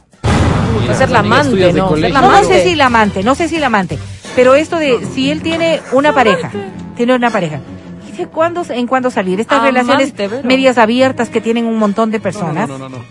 que no va conmigo, lo debo decir claramente, y que yo, Dios no Pero sí permita, con tus amiguitas no egresadas de vaya, la Inmaculada. no vaya con ustedes tampoco. Pero hay, hay, Ah, no, hay eso sí, no personas sé. que han pasado determinadas edades, determinadas circunstancias, como un divorcio, por ejemplo, y dicen, yo no quiero tener una relación permanente con alguien. Exacto. Entonces, cuando hay personas que miran la vida de esta manera, pues tampoco les interesará demasiado eh, esto de buscar una pareja estable. Y por ende, a una persona así, como la que estoy describiendo, no le interesa exponer su vida en las redes sociales. Pero, pero, pero es que a qué quería llegar yo, porque, a ver, no hay una relación eh, en, en este concepto anticuado que, que tú entiendes las relaciones. Así es, muy Pero hay una relación en la que los dos se la pasan bien de cuando en cuando. Y de pronto, uno digo. de los dos, sea Una ella o sea él, abierta. sea él o sea él, sea ella o sea ella, la otra persona. ¿no es cierto? La otra Ajá. O publica sea, ella y eso. que hay una relación. Y si no publica directamente en su estado, que es lo clásico, pero comienza a compartir con- contenido del que se desprende la existencia de una relación. Entonces creo yo que es el arma esta de, ok, este es el primer paso para apropiarme de esta persona. Sí, y con un gravísimo problema. Yo creo que a eso sí es a donde quería llegar. Cuando tú tienes una relación, ¿verdad? Cualquier nivel de relación, eh, si, eh, si está en proyecto de construcción, si es que es una relación estable, si es que es una relación como la que tú decías, que, que puede estar media abierta, debe estar enmarcada siempre en el respeto. Y el respeto implica también estos acuerdos que son de lógica. El respeto, por ejemplo, de, si tú y yo tenemos una relación de pareja, si tú y yo nos estamos eh, conociendo, si tú y yo estamos casados, si tú y yo somos novios, si tú y yo simplemente somos buenos amigos, que nos llevamos muy bien y que tenemos actividad sexual, ¿Qué? todas estas relaciones abiertas, Mati, que tú me contaste, yo voy a decir algo. Para poder llegar a publicar las cosas, Saludos a mi ganadito. la otra persona debe estar de acuerdo con aquello. Porque lo otro evidencia una ausencia total de respeto. No estoy demostrando, porque muchos dirán, es que es mi vida la que estoy Pero ¿de qué te expresando". enojas si publiqué la foto que nos tomamos y Sí, tú pues. admitiste que nos tomemos la foto? ¿De Sí, qué sí, te sí, por enojas? supuesto. Porque súbeme. cuando las circunstancias están sobreentendidas, como que esto es un acuerdo que tenemos tú y yo, Ajá. ese acuerdo debería existir. Y es de voy foto. ¿Perdón? Pie de foto. Por ejemplo, o sea, Pero No si somos son novios. Pero si sí son novios y pasa Oh. que el novio te dice, no, no quiero subir porque me parece que no, Pues no lo soy tienes muy que subir. como de redes sociales. así. Porque no lo tienes está que bien, subir. está en su derecho. ¿por qué, ¿por qué tendríamos nosotros que sobreexponer a la otra persona? ¿Qué te dice a ti, Adri, si tu pareja te dice, eh, sí, sí, somos novios, pero no quisiera publicarlo en Yo redes? pienso mal. Desarrolla, por favor. Yo pienso mal porque evidentemente, Porque ¿por qué no quiere, así, por qué no quiere exhibir algo? ¿Por qué solo yo primero? ¿Y por qué, qué, qué oculta? ¿Qué esconde? O sea, yo sí me pusiera Porque como no que, a ver, que pero la gente esté hablando. no, yo O sea, sí le preguntaría, di- dime las razones por las. No, lo que pasa es que mi privacidad, privacidad de qué o qué, o sea, con quién. O sea, no es argumento para ti la Para mí privacidad. no. Para mí no. Y No es ese, argumento mira- para ti la seguridad. Por ejemplo. Puede Y- ser, y pero ¿acaso estamos publicando, do- o sea, ya digamos que no publicamos dónde estamos? No, no, no. Si es que vamos a seguridad. Por eso es tan importante el acuerdo previo. Sí, Porque lo que para, para, para Adri es importante, correcto. para la otra persona no. Y más bien le podría generar un problema. Y no te estoy pe- diciendo que este es un, un, un hombre infiel que está tapando algo. No, no, no. Puede Que podría ser, pero no sí, sí. necesariamente. Podría ser, pero no es ese el argumento, digamos. Que el argumento sea precisamente porque se cuestiona el hecho de que todo el mundo esté opinando sobre su vida. Correcto. De que no, quiere gusta nomás. recibir A ver, piensa en esto. Exactamente. Piensa en esto como para no quedarnos del no me gusta nomás, porque ahí se acabaría la conversación. Pero ya A, mí me ha ido muy mal en mis relaciones amorosas y tengo fama de que no duro con nadie. Entonces, sabes que yo ya no publico, intento más bien no publicar, porque no quiero estar siempre y la gente viene y comenta y demás, y luego, en efecto, esto no sale bien y otra vez. Entonces, yo solo no quiero por este motivo. Ahora voy a poner en el caso de Adri. Verás. Sí. Y voy a poner un ejemplo que no es real, pero me lo estoy inventando como un que los cuestionamiento papás natural. del novio vayan a No, no, no, no, mi fíjate. poner una demanda o algo. Mujer guapa, Por ¿no es cierto? Con un gran perfil en redes sociales, que maneja y cuida muy bien su imagen. Mm, De pronto sale y Pero- publica la foto con alguien. Ajá. ajá. Ese alguien no quería que lo publique, no por nada, sino por no recibir tanta crítica, tanto ¿Qué comentario haces como... con ese feo? ¿Qué haces con ese, Adri? Exactamente. Privilegio debería Una chica, publicarme. una chica como usted no debería estar con un Mira, tipo así. y el hombre solamente lo que no quería es llegar a ese nivel de conflicto. ¿Por qué tan Por sola, favor. mija? Claro, ahora, Ay, por favor. Habla, podría, cuñado. podría, podría darse, ¿no? Podría darse también el hecho de que sí, esté solo filteando, de que tenga un perfil. Que esté inseguro. donde- sí, puede pasar un, poco montón de cosas. Atado a lo que dijiste. Puede ser que está inseguro ¿Te ha y que está esperando, claro, que, que, que, que la relación como que vaya avanzando para ver si ya publica cositas. Porque así de primera, como que la gente dice, no, Ahora, y ve, mira. después le tienen pena, no, seguro le rompió el corazón y no, si recién la semana pasada publicó que estaban juntos y ahora resulta que ya no están. Por todas Le esas vi al A con otro. Sí, a ver, sí. a ver. A ver, Deberíamos Mati. llegar al punto en el que el No. respeto debería ir de la mano también de todas estas acciones que se puedan cumplir. A ver, Mati. Las razones que tiene cada uno, ¿no? Y son muy válidas. En mi caso, a mí no me gusta publicar la vida, mi vida personal en redes. No, no me siento cómodo, no Solo me gusta, no, me llama la atención, no, en absoluto, no, no Solo me gusta. aquí. ¿Sí? Entonces, claro, y, y si vos me pones a preguntar y si, y si yo tengo que dar explicaciones de esto, me imagino que muchas mujeres generarán esa suspicacia de, de Adriana, ¿no? ¿Y qué escondes y por qué Claro. no quieres? Claro. Porque no me gusta. Punto. Pero No eso también es falta de, de, mm, de conocimiento De de, la pareja. Vero, no, falta de conocimiento de la pareja. Ácido fólico. Si yo no tengo la certeza de que esta persona que está conmigo me es fiel, que es una persona que está conmigo porque me ama, de que es una persona que está conmigo porque quiere construir algo. Entonces, claro, no solamente es el pretexto de las redes sociales, es el pretexto de que saludó con alguien, de que no me contestó el teléfono, de que no se asomó el sábado a la hora que yo suponía que iba a venir. O sea, cualquier cosa puede ser válida solamente para la suspicacia. Porque lo otro, lo otro debería venir de la mano. Y si te dice que no sube nada y de repente sube con los amigotes y no sube de ti. Porque ¿Qué esos? O amigotes, sea- esos amigotes, esos amigotes son otro escenario de su vida. Son otro escenario de su vida. Por ejemplo, fíjese, hay personas que no nos gusta compartir la intimidad del hogar. O sea, en redes ¿para ti es una muestra de seriedad de la relación que se publique? No sé si de seriedad, pero sí como que te genera desconfianza que no quieran subir de pronto, que te digan como que no, no, no me etiquetes, no, no, no subí porque no, no, no me gusta. Y tú dices, uh, o sea, sube de todo el mundo, por poco lo que come, lo que no come, Ajá. ¿ya? Y no, justo la parte como que sentimental, no, no, no, no. Porque no le dices, gusta, porque no le gusta, mm, porque no le, no le gusta Tú que no le estarías como una cuestionen. persona así, Este, sí he estado con una persona así. pero no he volverías estado a con estar. el otro lado de la moneda. Gente que publica hasta lo que es y lo que no es cuando va al baño y cuando no.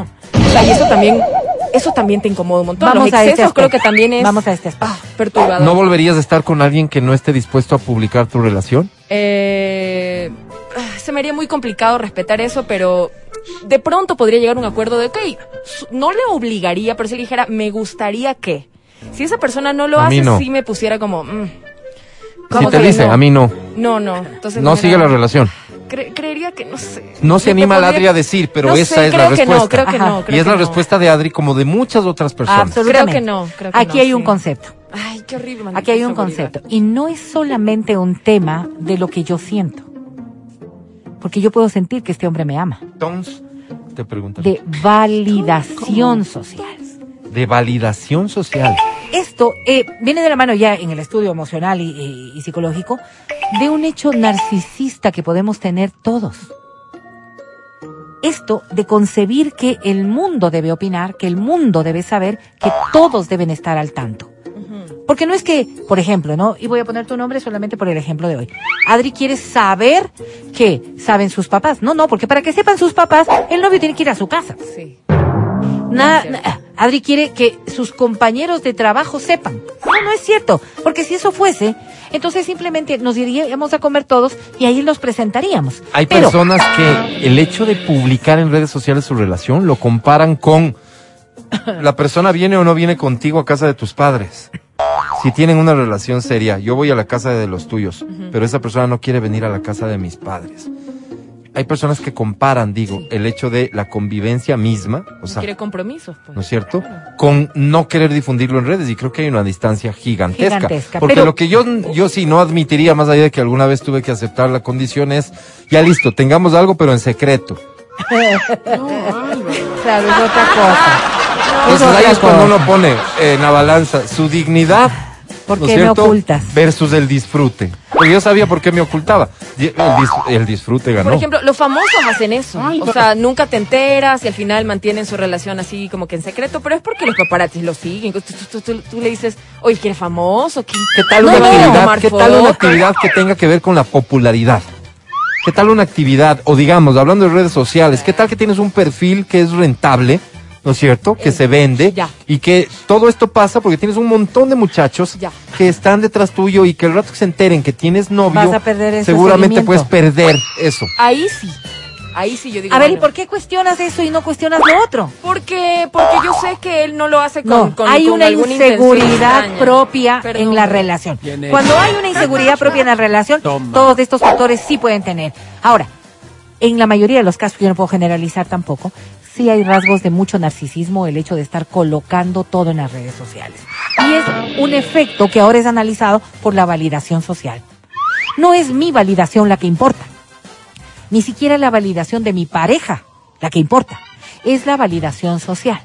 El hecho de que el mundo entero pues esté al tanto, de presumir mi vida como presumir mi pareja o como presumir las, las O si circunstancias viste en las que que, lo yo hacía estoy. antes, Vero, también con otras parejas. Puede ser. Y tú dices, ah, pero con la otra, porque yo estuve viendo tus fotos de hace Fíjate, algunos fíjate. años. Y con la otra sí ponías fotos y subías estados. De pronto le pudo haber quedado de lección que no lo tenía Es que mejor, hacer. exactamente. Y, y hay otro estado de cosas, Vero. Sí publican que tienen una relación, no es por todo sabido de la relación. Pero nunca publica que me ama, que me quiere, nunca publica detalles. Y aquí nos dicen, yo no le encuentro sentido a publicar un te amo, un te adoro, un te quiero en las redes, porque la única persona que necesita saberlo Esa es mi otra, pareja. Lógico. Aquí hay Qué madurez. bonito, qué racional. ¿Qué ves tú en Adriana? Es que lo que pasa es que la Adri eh, quizás habla por alguna experiencia que no tuvo un final feliz. Y por eso le marcó también su propia disposición hacia aquello. Seguro. Pero podría ¿Tú estar crees con que una persona. tenga remedio, Vero? Por supuesto. Perdón, disculpen, sigo aquí, ¿no? Podría ser que Adri en, en la vida se encuentre con alguien que no le haga falta publicar nada de esto porque llena totalmente pocas posibilidades, sus pero podría pasar. expectativas respecto de lo que es su relación y de la tranquilidad, seguridad y demás. Ahora, ahora. ¿Tú crees que la madurez a ella le llegue con los años? Sí, por supuesto, este no es. Este es ¿Tendrá proyecto. esperanza? Por supuesto que sí. Ahora, una de las cosas que sí es claro es que vivimos en un mundo distinto. Y esta validación social se vuelve cada vez más importante para un grupo importante de seres Oye, y ahí sí al margen de la edad, ¿no? Eh, es por eso yo te decía en inicio. Sí. No es solamente un hecho de las parejas jóvenes. Hoy vemos que es más necesaria la validación social porque hay un mundo en el que no estamos explorando. Antes, eh, si te ibas a una fiesta y te decían, qué guapa tu novia o qué guapo tu novio, de eso no pasaba. La comidilla al otro día si es que era muy feo o muy fea, ¿verdad? No pasaba. Hoy podemos tener un escenario en donde realmente esto tiene una mayor repercusión.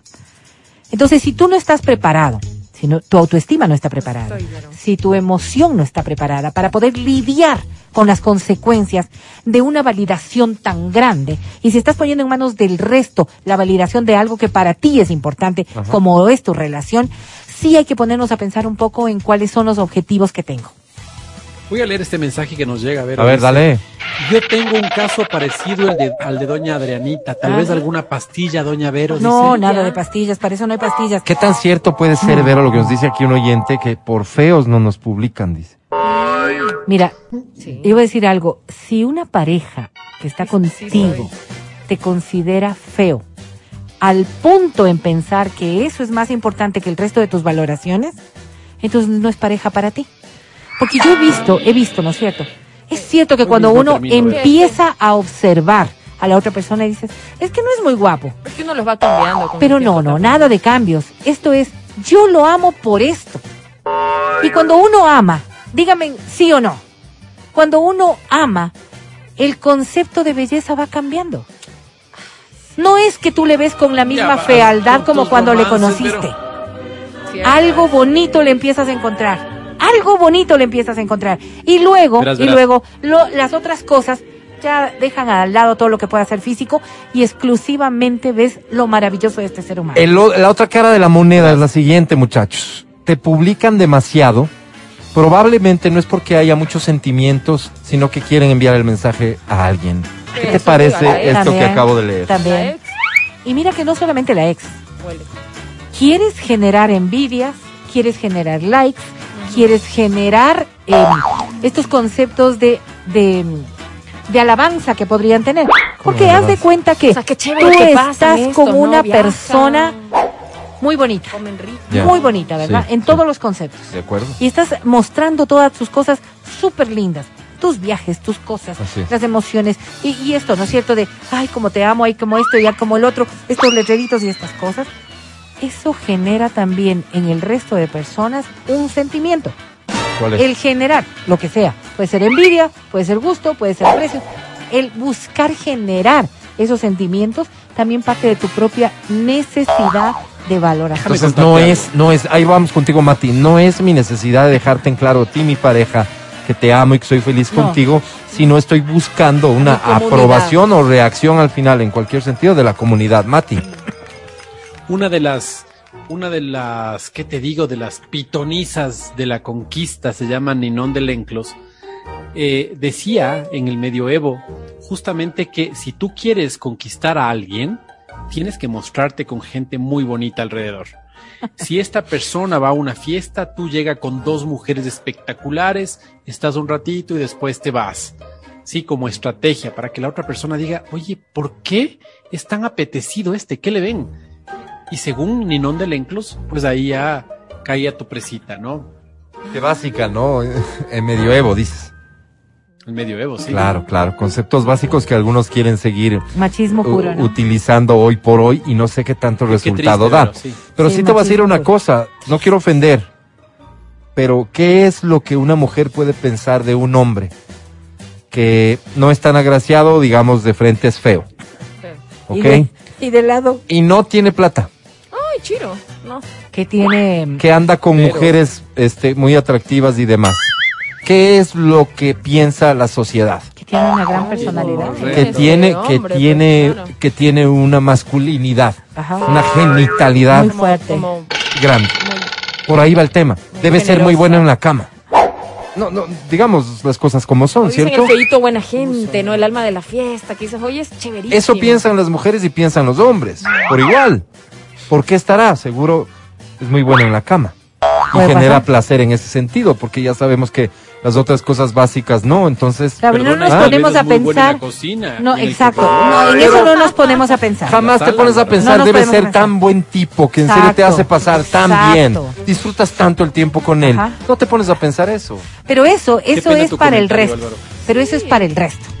Porque ya en lo interno uno sabe lo que tiene al lado y además deberíamos estar un poco más seguros. Ahora, un factor final es que esta sobreexposición, indiscutiblemente, lo dijo Álvaro en el principio, la inseguridad que puede generarnos debería ser más fuerte que cualquier otra cosa. Hoy vivimos en un mundo en donde esta sobreexposición ha dado pie a un sinnúmero de problemas que tienen que ver así directamente con la seguridad, seguridad de tu pareja, seguridad de tu hogar, seguridad de tu familia, todos los aspectos de la violencia y de la inseguridad que se puede vivir parten también de este proceso de sobreexposición, así que a tomarlo en cuenta, muchachos. Gracias, Vero, por las alertas y las advertencias. Gracias, muchachos, por su colaboración, su plática y por transparentarse tal y como son.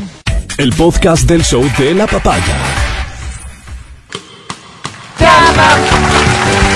Llama a cabina. Llama. Llama a cabina. Llama cabina. Vamos a habilitar las líneas telefónicas de cabina. Si fueras tan amable, Matías Dávila. Con muchísimo gusto, 25 23 290 o 25 59 555. Por si no te quedó claro, 25 23 290 o 25 59 555. ¿Por qué habilitamos las líneas telefónicas? Porque a esta hora da inicio en... Canta, cholo, canta, suelta la varón. Bueno, 11-13. Mi experiencia me dice que vamos a tener oportunidad de colocar dos o tres canciones incluso, pero todo va a depender de ti. Si cantas bonito contigo nos quedamos, si cantas bonito te llevas. Atención, por favor. Cuatro boletos a multicines. ¿Escuchaste bien? Cuatro boletos a multicines para que vayas con tu familia o amigos, novias o novios. Además, Oh, termo y mascarilla de Exa FM. Aló. Esta es la primera, dice así.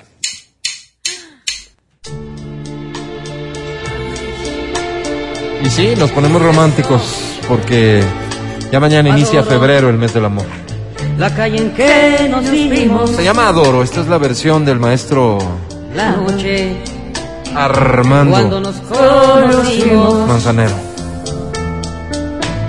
Adoro las cosas que me dices, nuestros ratos felices, los adoro, vida mía. 8 de la mañana y 27 Adoro minutos. la forma en que sonríes, Canta fuerte, por favor. el modo en que a veces me riñes. Muy bonito. Adoro la seda de tus manos, los besos que nos damos, los adoro, vida mía. Te la dedico. Dice, Y me muero, por tenerte junto a mí, cerca, muy cerca de ti. No separarme de ti. Y es que eres mi existencia, mi sentir. Eres mi luna, eres mi sol. Eres mi noche de amor. Adoro. Adoro el brillo de tus ojos, lo dulce que hay en tus labios rojos. Adoro. Forma en Gracias, Tito.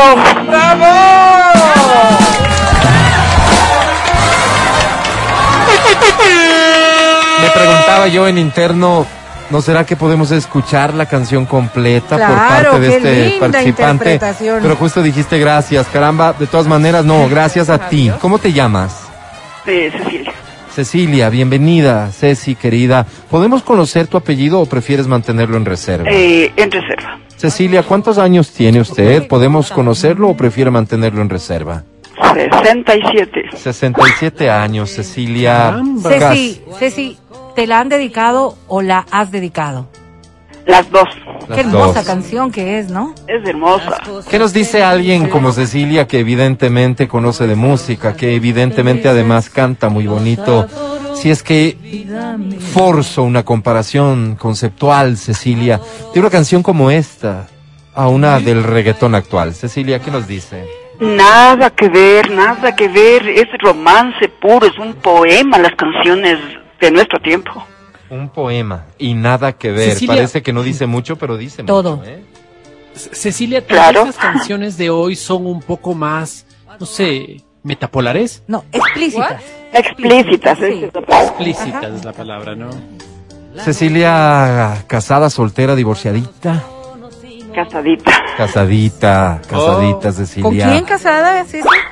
Eh, con Jorge. ¿Hace cuánto tiempo ya? 35 años. A la vida en estos 35 años, ¿le ponemos un 10 o le ponemos un 0? El, digamos que entre altos y bajos, un 8.5. Eso es bastante bueno, bastante bueno, bastante bueno. Es que el que diga un 10 está mintiendo, Ceci. digamos que así en la evaluación general, nada de qué quejarse y sufrir. Eh, no, eso dije, altos y bajos. Ha habido bajos muy fuertes, claro. pero hemos salido adelante. Eso es lo bueno, que en Ajá. nuestros tiempos las cosas se arreglaban. Ahora todo es lo más fácil, el divorcio. Desechable. Desechable es el término tal vez, Cecilia. Sí, exacto, eso es. Ahora es, Es que- desechable. No, no les hemos también. enseñado a luchar, Ceci. Ah, caramba, qué fuerte Sí. eso, ¿no? Cecilia, sí. Eh, déjeme aprovechar en beneficio de la audiencia su sabiduría y su experiencia, Cecilia querida. Yo le pido, por favor, grabar un mensaje dirigido a los jóvenes que creen que el amor es de papel.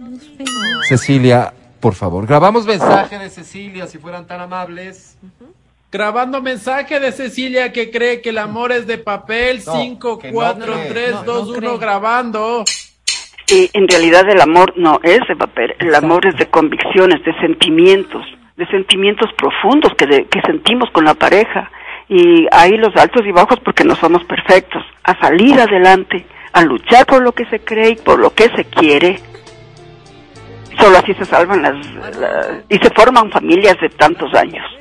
Cecilia, perdón, solo para, para efectos de la grabación, eh, podemos repetir esta última parte porque se cortó, ¿no? Este, ¿Y se solo así se salvan y se Y se forman, eh, de- seguido, sin, sin, sin esa pausa. Vamos, grabamos esa parte, por favor.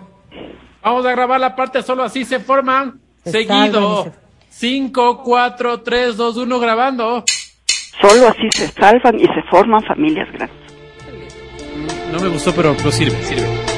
La que te aplaude soy yo. No me merezco Bravo. Ah, gracias. No, Gracias, bravísimo. Berito. No me lo merezco. Bravísimo. Cecilia, y, y digo, tanto gusto escucharte, que te has animado a cantar con nosotros, que de ninguna manera yo te voy a poner en el No, riesgo. pues de este señor. de que te evalúe alguien de la calidad moral de la La academia. Cecilia, ganas automáticamente el premio. Oh, muchas gracias.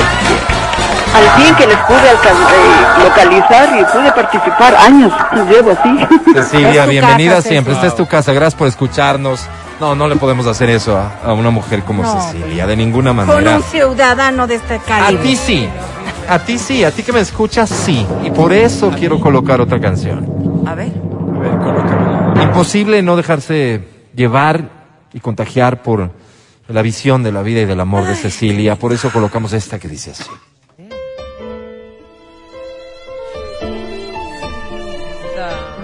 Esta canción se llama? José José, es de preso. No, no, no, no, no. Se No, llama preso, y es de José preso, José. es de José José. El- que en paz descanse. Correcto.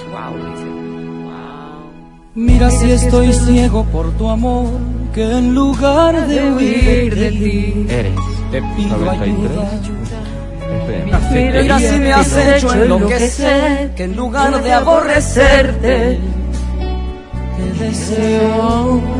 Vamos a decirnos la verdad, te aprovechas de mí y yo te amo. Wow. Vamos a decirlo de una vez, ¿cómo puedes tú ser libre? Mientras yo soy preso de la cárcel de tus besos, de tu forma de hacer eso, a lo que llamas amor. Una vez más, dice. Preso, abrazando tus caderas, condenado a lo que quieras y hasta que quieras amor. Mucho fue. Mucho fue, mucho fue. De verdad. Hay un dicho, ¿no? Popular, Matías Dávila, que tú sueles decir. ¿Cuál es? Sí es. ¿Cuál es, Mati? ¿Cuál? Cu- Cuando mucho, mucho y cuando poco, a veces falta. Wow, No era ese al que me refería, pero es como que pusimos caviar sobre la mesa de estos comensales que no están a la altura, ¿no? Perlas a los cerdos, ese. Yo no quería decirlo. y- Pero y lo ha dicho Adri está con bien, toda- con está bien, toda está razón. bien, Está bien. Vamos a tener que descender hasta donde tú te sientes más cómodo. Esta dice así.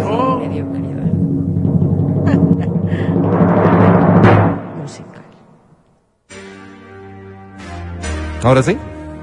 Montaner, ¿no? Wow. Yo que te amé, el señor Ricardo Montaner.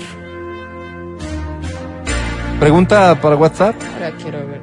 ¿Papá de quién es Ah, no. pues, Ricardo Montaner? Cuatro mensajes. Ese momento, acércate a mí.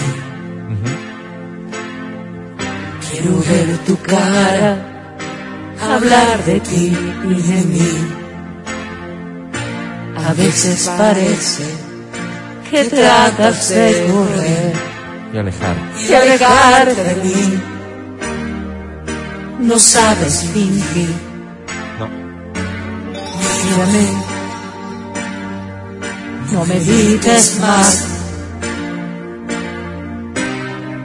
Porque tanta vergüenza. Qué lindo tocas, Adri. Mi razón. Vamos. Y en las noches no me sientes. Y sin alma te entregas. Fuerte. Yo que te amé con ilusión, que te di mi corazón, no merezco que pretendas olvidarme. Otra vez. Yo que mis sueños te entregué, mi pasión te regalé, sin guardarme nada que pudiera darte. Yo que te amé con ilusión, que te di mi corazón. Anunciado No concierto de Ricardo Montaner en Quito, Ecuador. Olvidarme. Si nos pagan, les informaremos Con todo. mis sueños te entregué, No, pues mi pasión te regalé. Claro que Es, es publicidad negocio, gratis. es negocio. Sin guardarme nada que pudiera darte. Gracias, Ricardo, querido. Te mandamos un fuerte abrazo, en efecto. Ricardo Montaner. Otro de los que Ricardo tiene un matrimonio larguísimo y hermoso. Casado. Sí, ¿no? Sí. Sí, sí, sí, es cierto. veces. Este, papá de. Mau y Ricky. misma. Así Sí, es. Y de la niña de- que es esposa de... ¿Cómo se llama la niña que es La esposa de Camilo? esta chiquita. La niña, pues. La- No saben, la- Yo no. ¿no? Claro que sí. No, yo no. La zambita Claro esta. que sí. La, ¿cómo no, no es Zambita. Está ajá. embarazada. Sí, claro. Linda la canción digo, que le dedicaron al hijo. Ok. Eva, Luna. muy bien. Sí Gracias. se saben, sí se saben. Es la edad, es la memoria, Así pero sí se sabe. En Bien, tengo fases tiempo de una estoy. canción más. Esta me la ha pedido Matías Dávila, al parecer. Ah, no, Habla de La estás dedicando, Mati. esta etapa de su vida por la que está atravesando ahora, así que Matías, ni más Viva el novio. Gracias. Gracias. Es para mi ganadito. ¿Dónde está mi ganadito? Sé que piensas marcharte, ya lo sé. Un buen perdedor.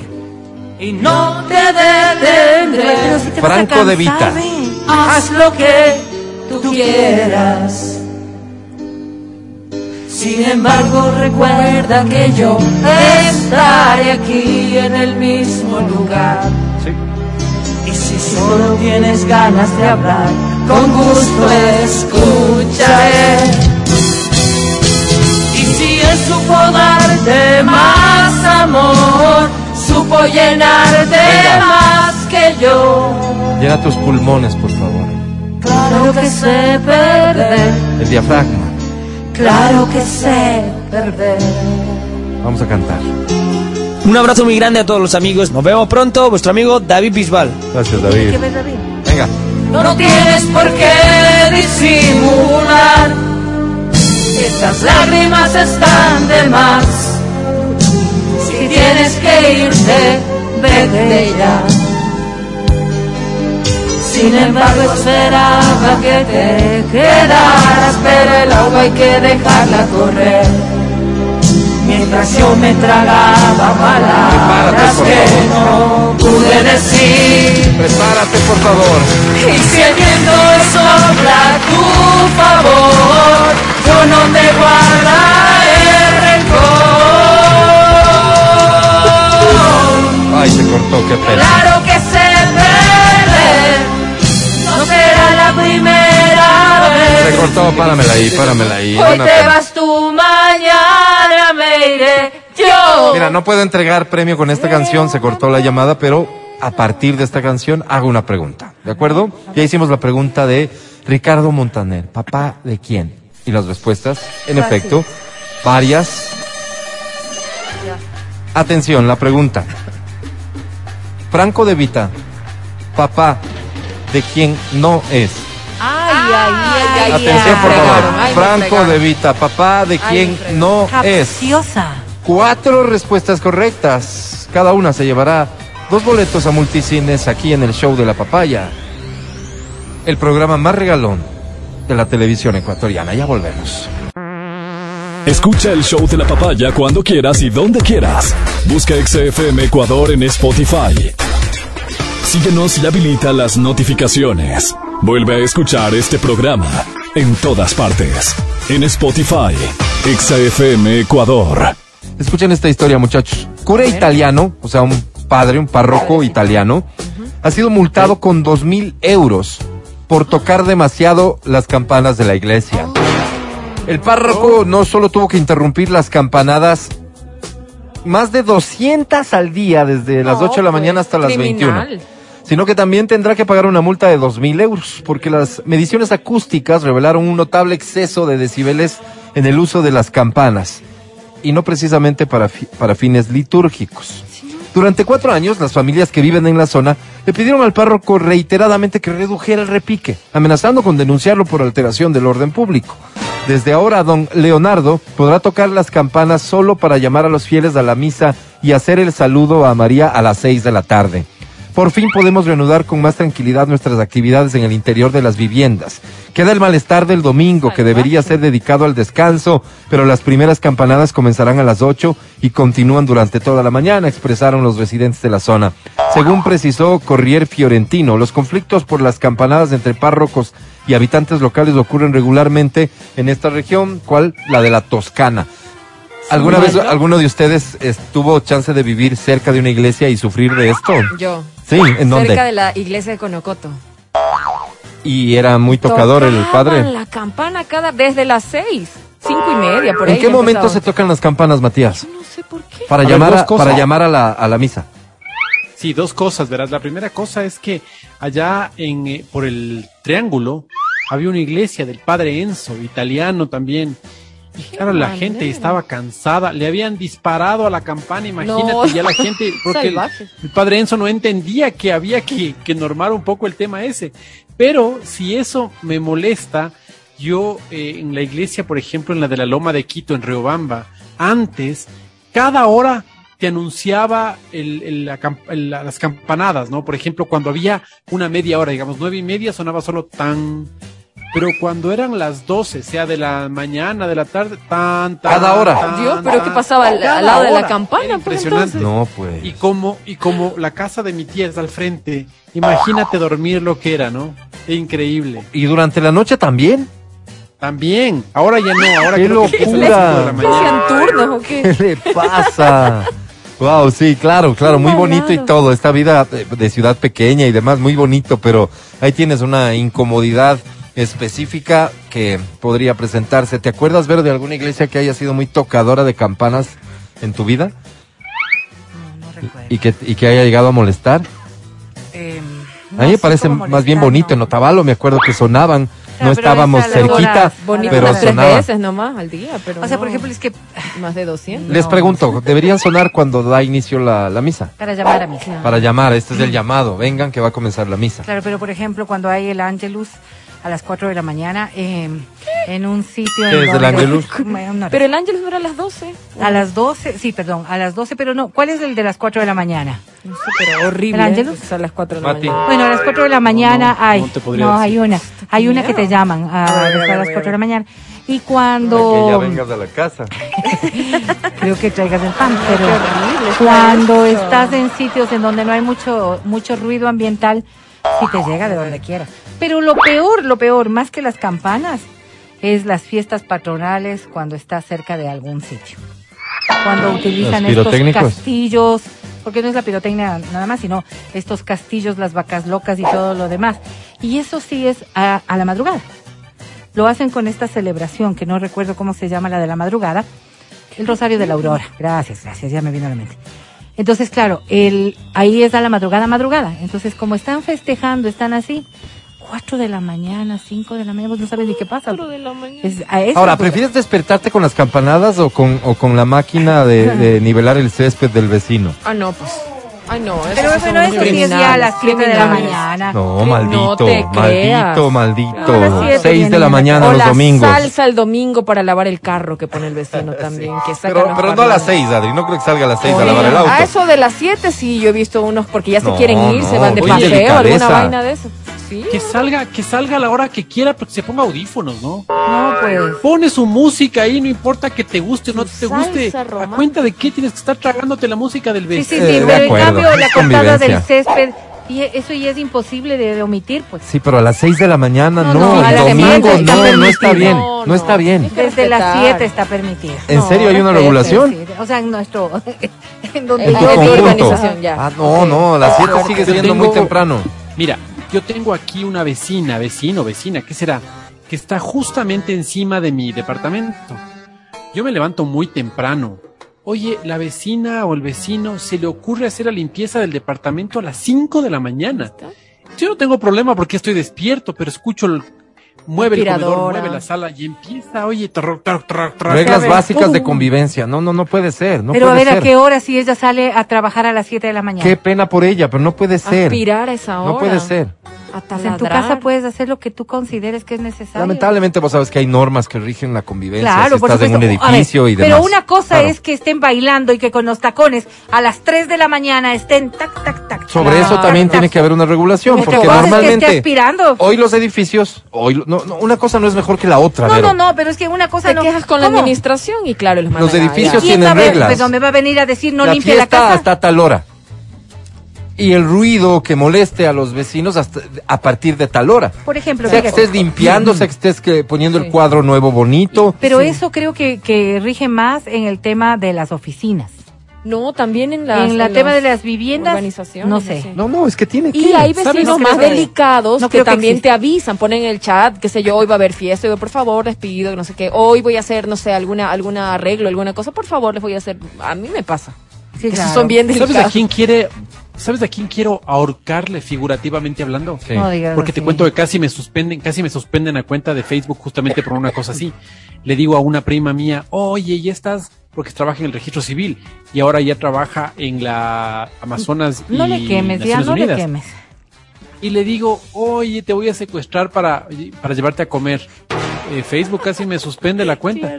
Así que por eso digo, figurativamente hablando, Sí. eh, una cosa que, que, que, que yo no soporto es una vecina que tenemos, mi, mi edificio tiene nueve pisos y hay como un tragaluz ahí y, y esta vecina se pone a quemar palo santo.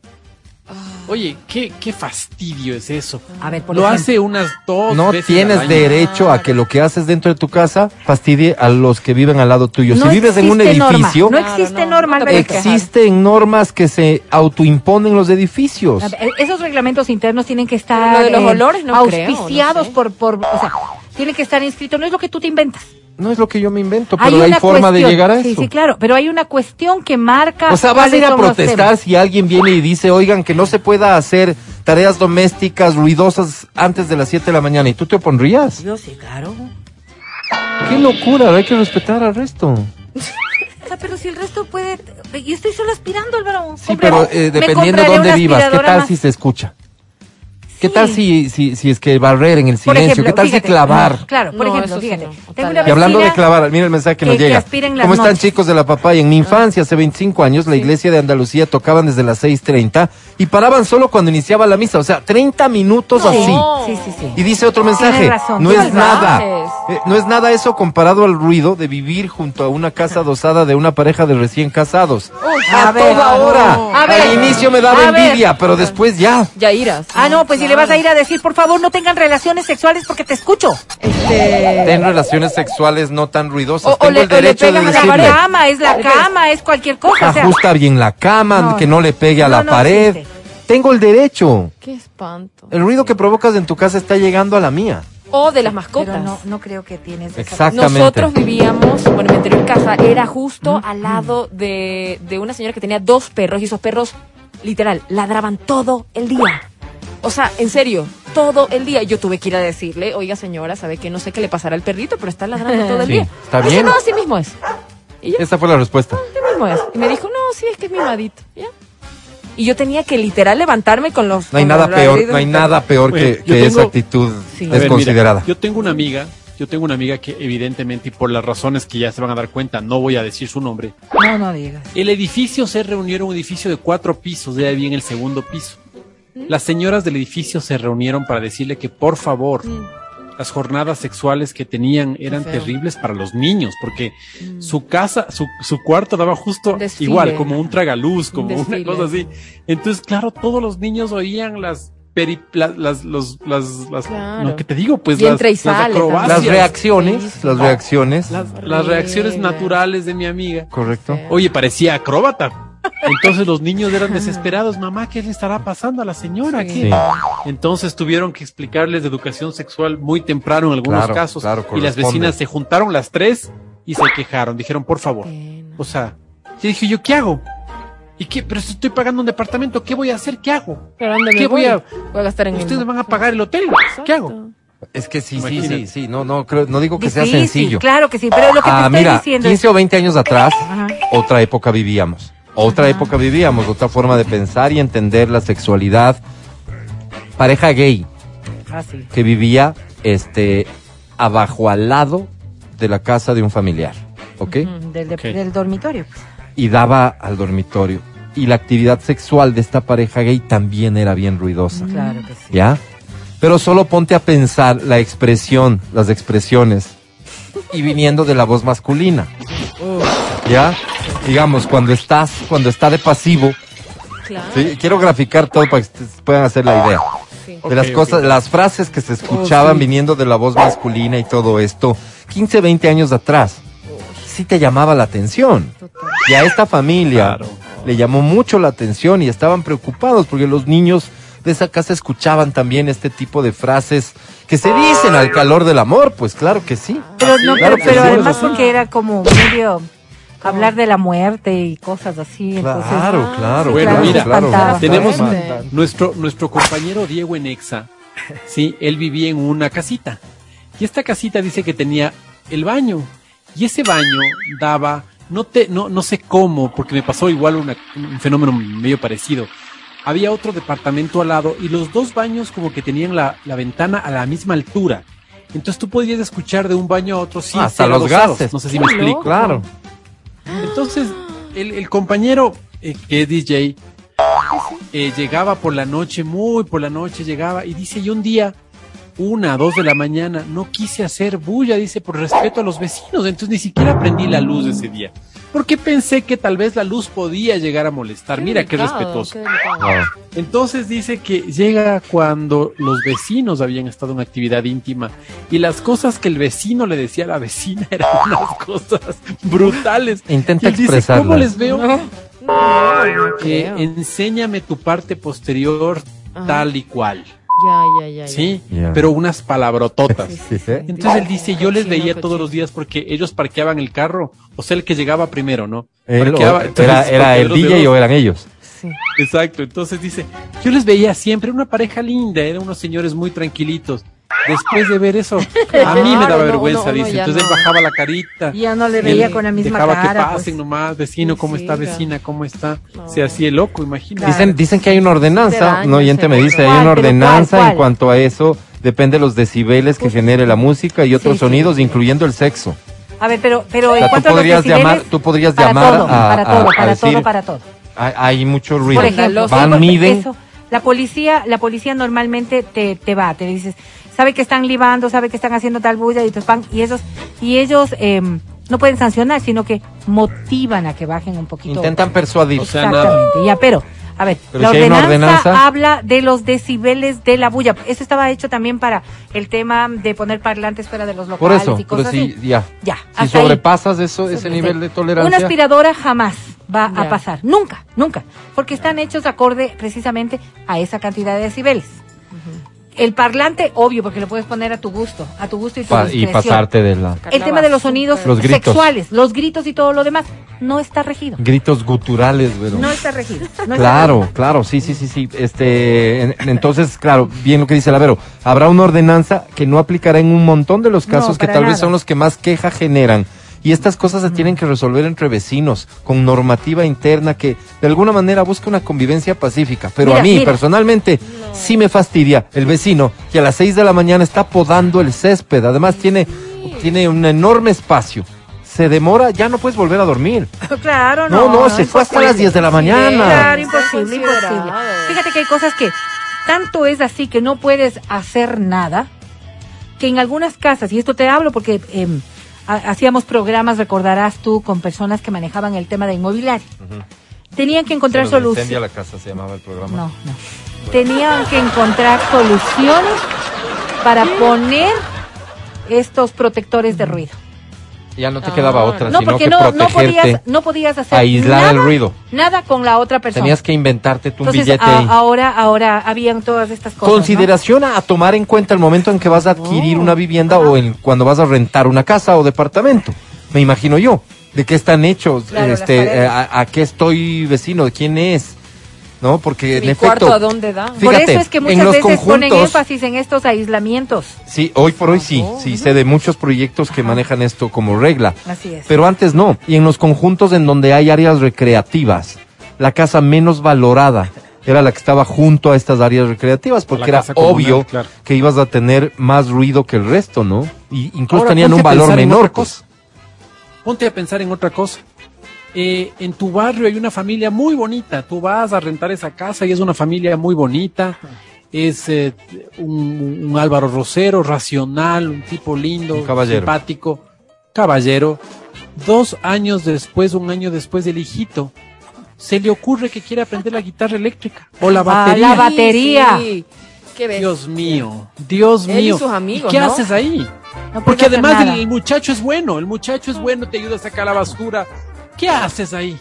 Lo único que puedes ocurre, es dice, pedir a bueno, lo que los ojalá no muchachos sea toca por la noche repaso. y vos de noche ya quieres dormir. ¿Qué haces? Estás en una actividad hoy con el trabajo en casa tan común.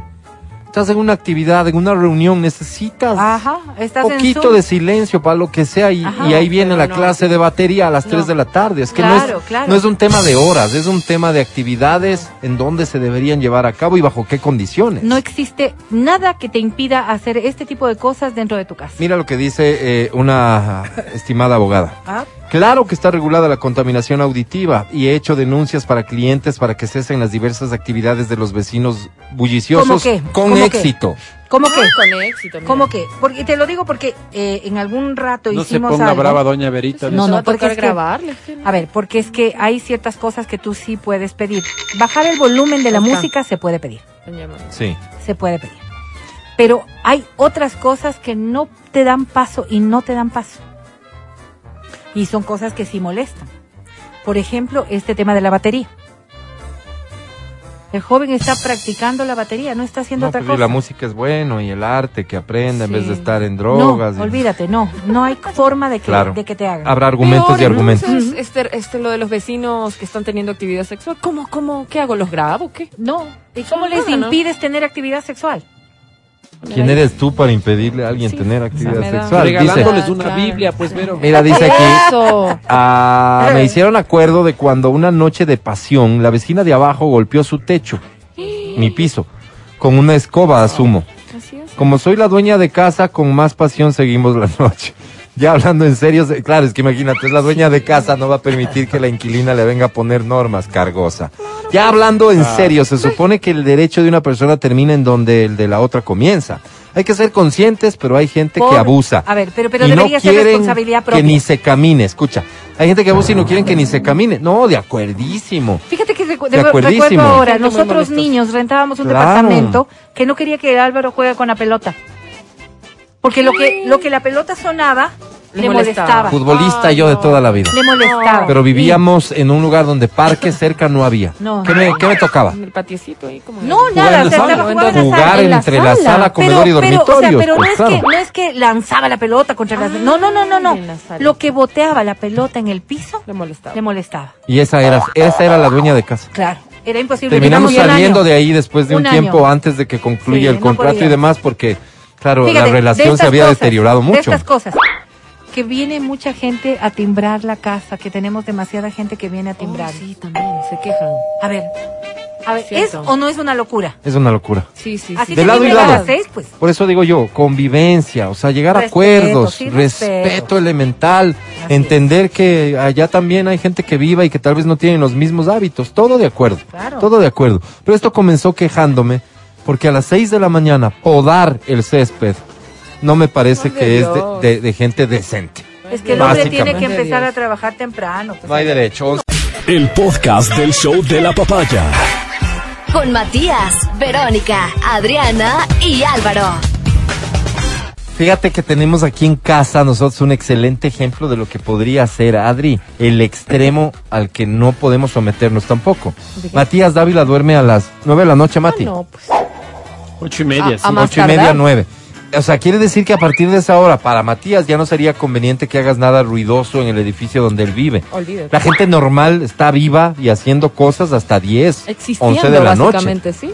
Entonces ahí tendrías un problema con entre hábitos diferentes, ¿no? Pero él, en cambio, a las y media 4 de la, mañana, mañana está ya, despierto Pero es el ya raro. podría. y probablemente cree que puede hacer Prendiendo la cualquier licuadora cosa. a las 4 haciéndose el En batido el que se silencio de la hacer. noche, correcto. Oh. Fíjate, y no tienes ninguna mala intención, Pagado. Así ¿no? dice. Así pasa, en fin. Pagados. Gracias muchachos, este terminó enero, caramba. Mañana nos reencontraremos, será ya Parece febrero. No te pierdas la promo que va a tener Préndeme, XFM febrero. para que te lleves un Nintendo Switch.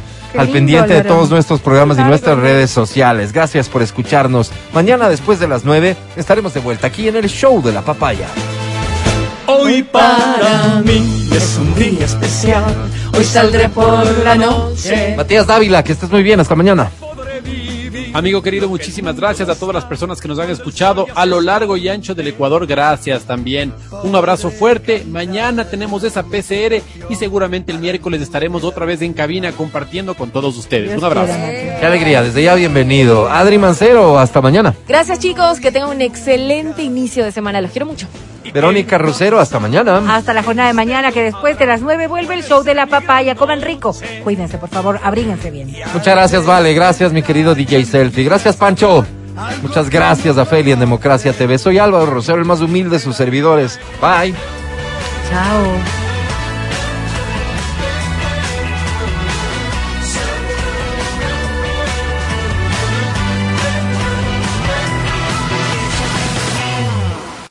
Hasta aquí el podcast del show de la papaya. No olvides seguirnos y habilitar las notificaciones para que no te pierdas nuestro siguiente programa.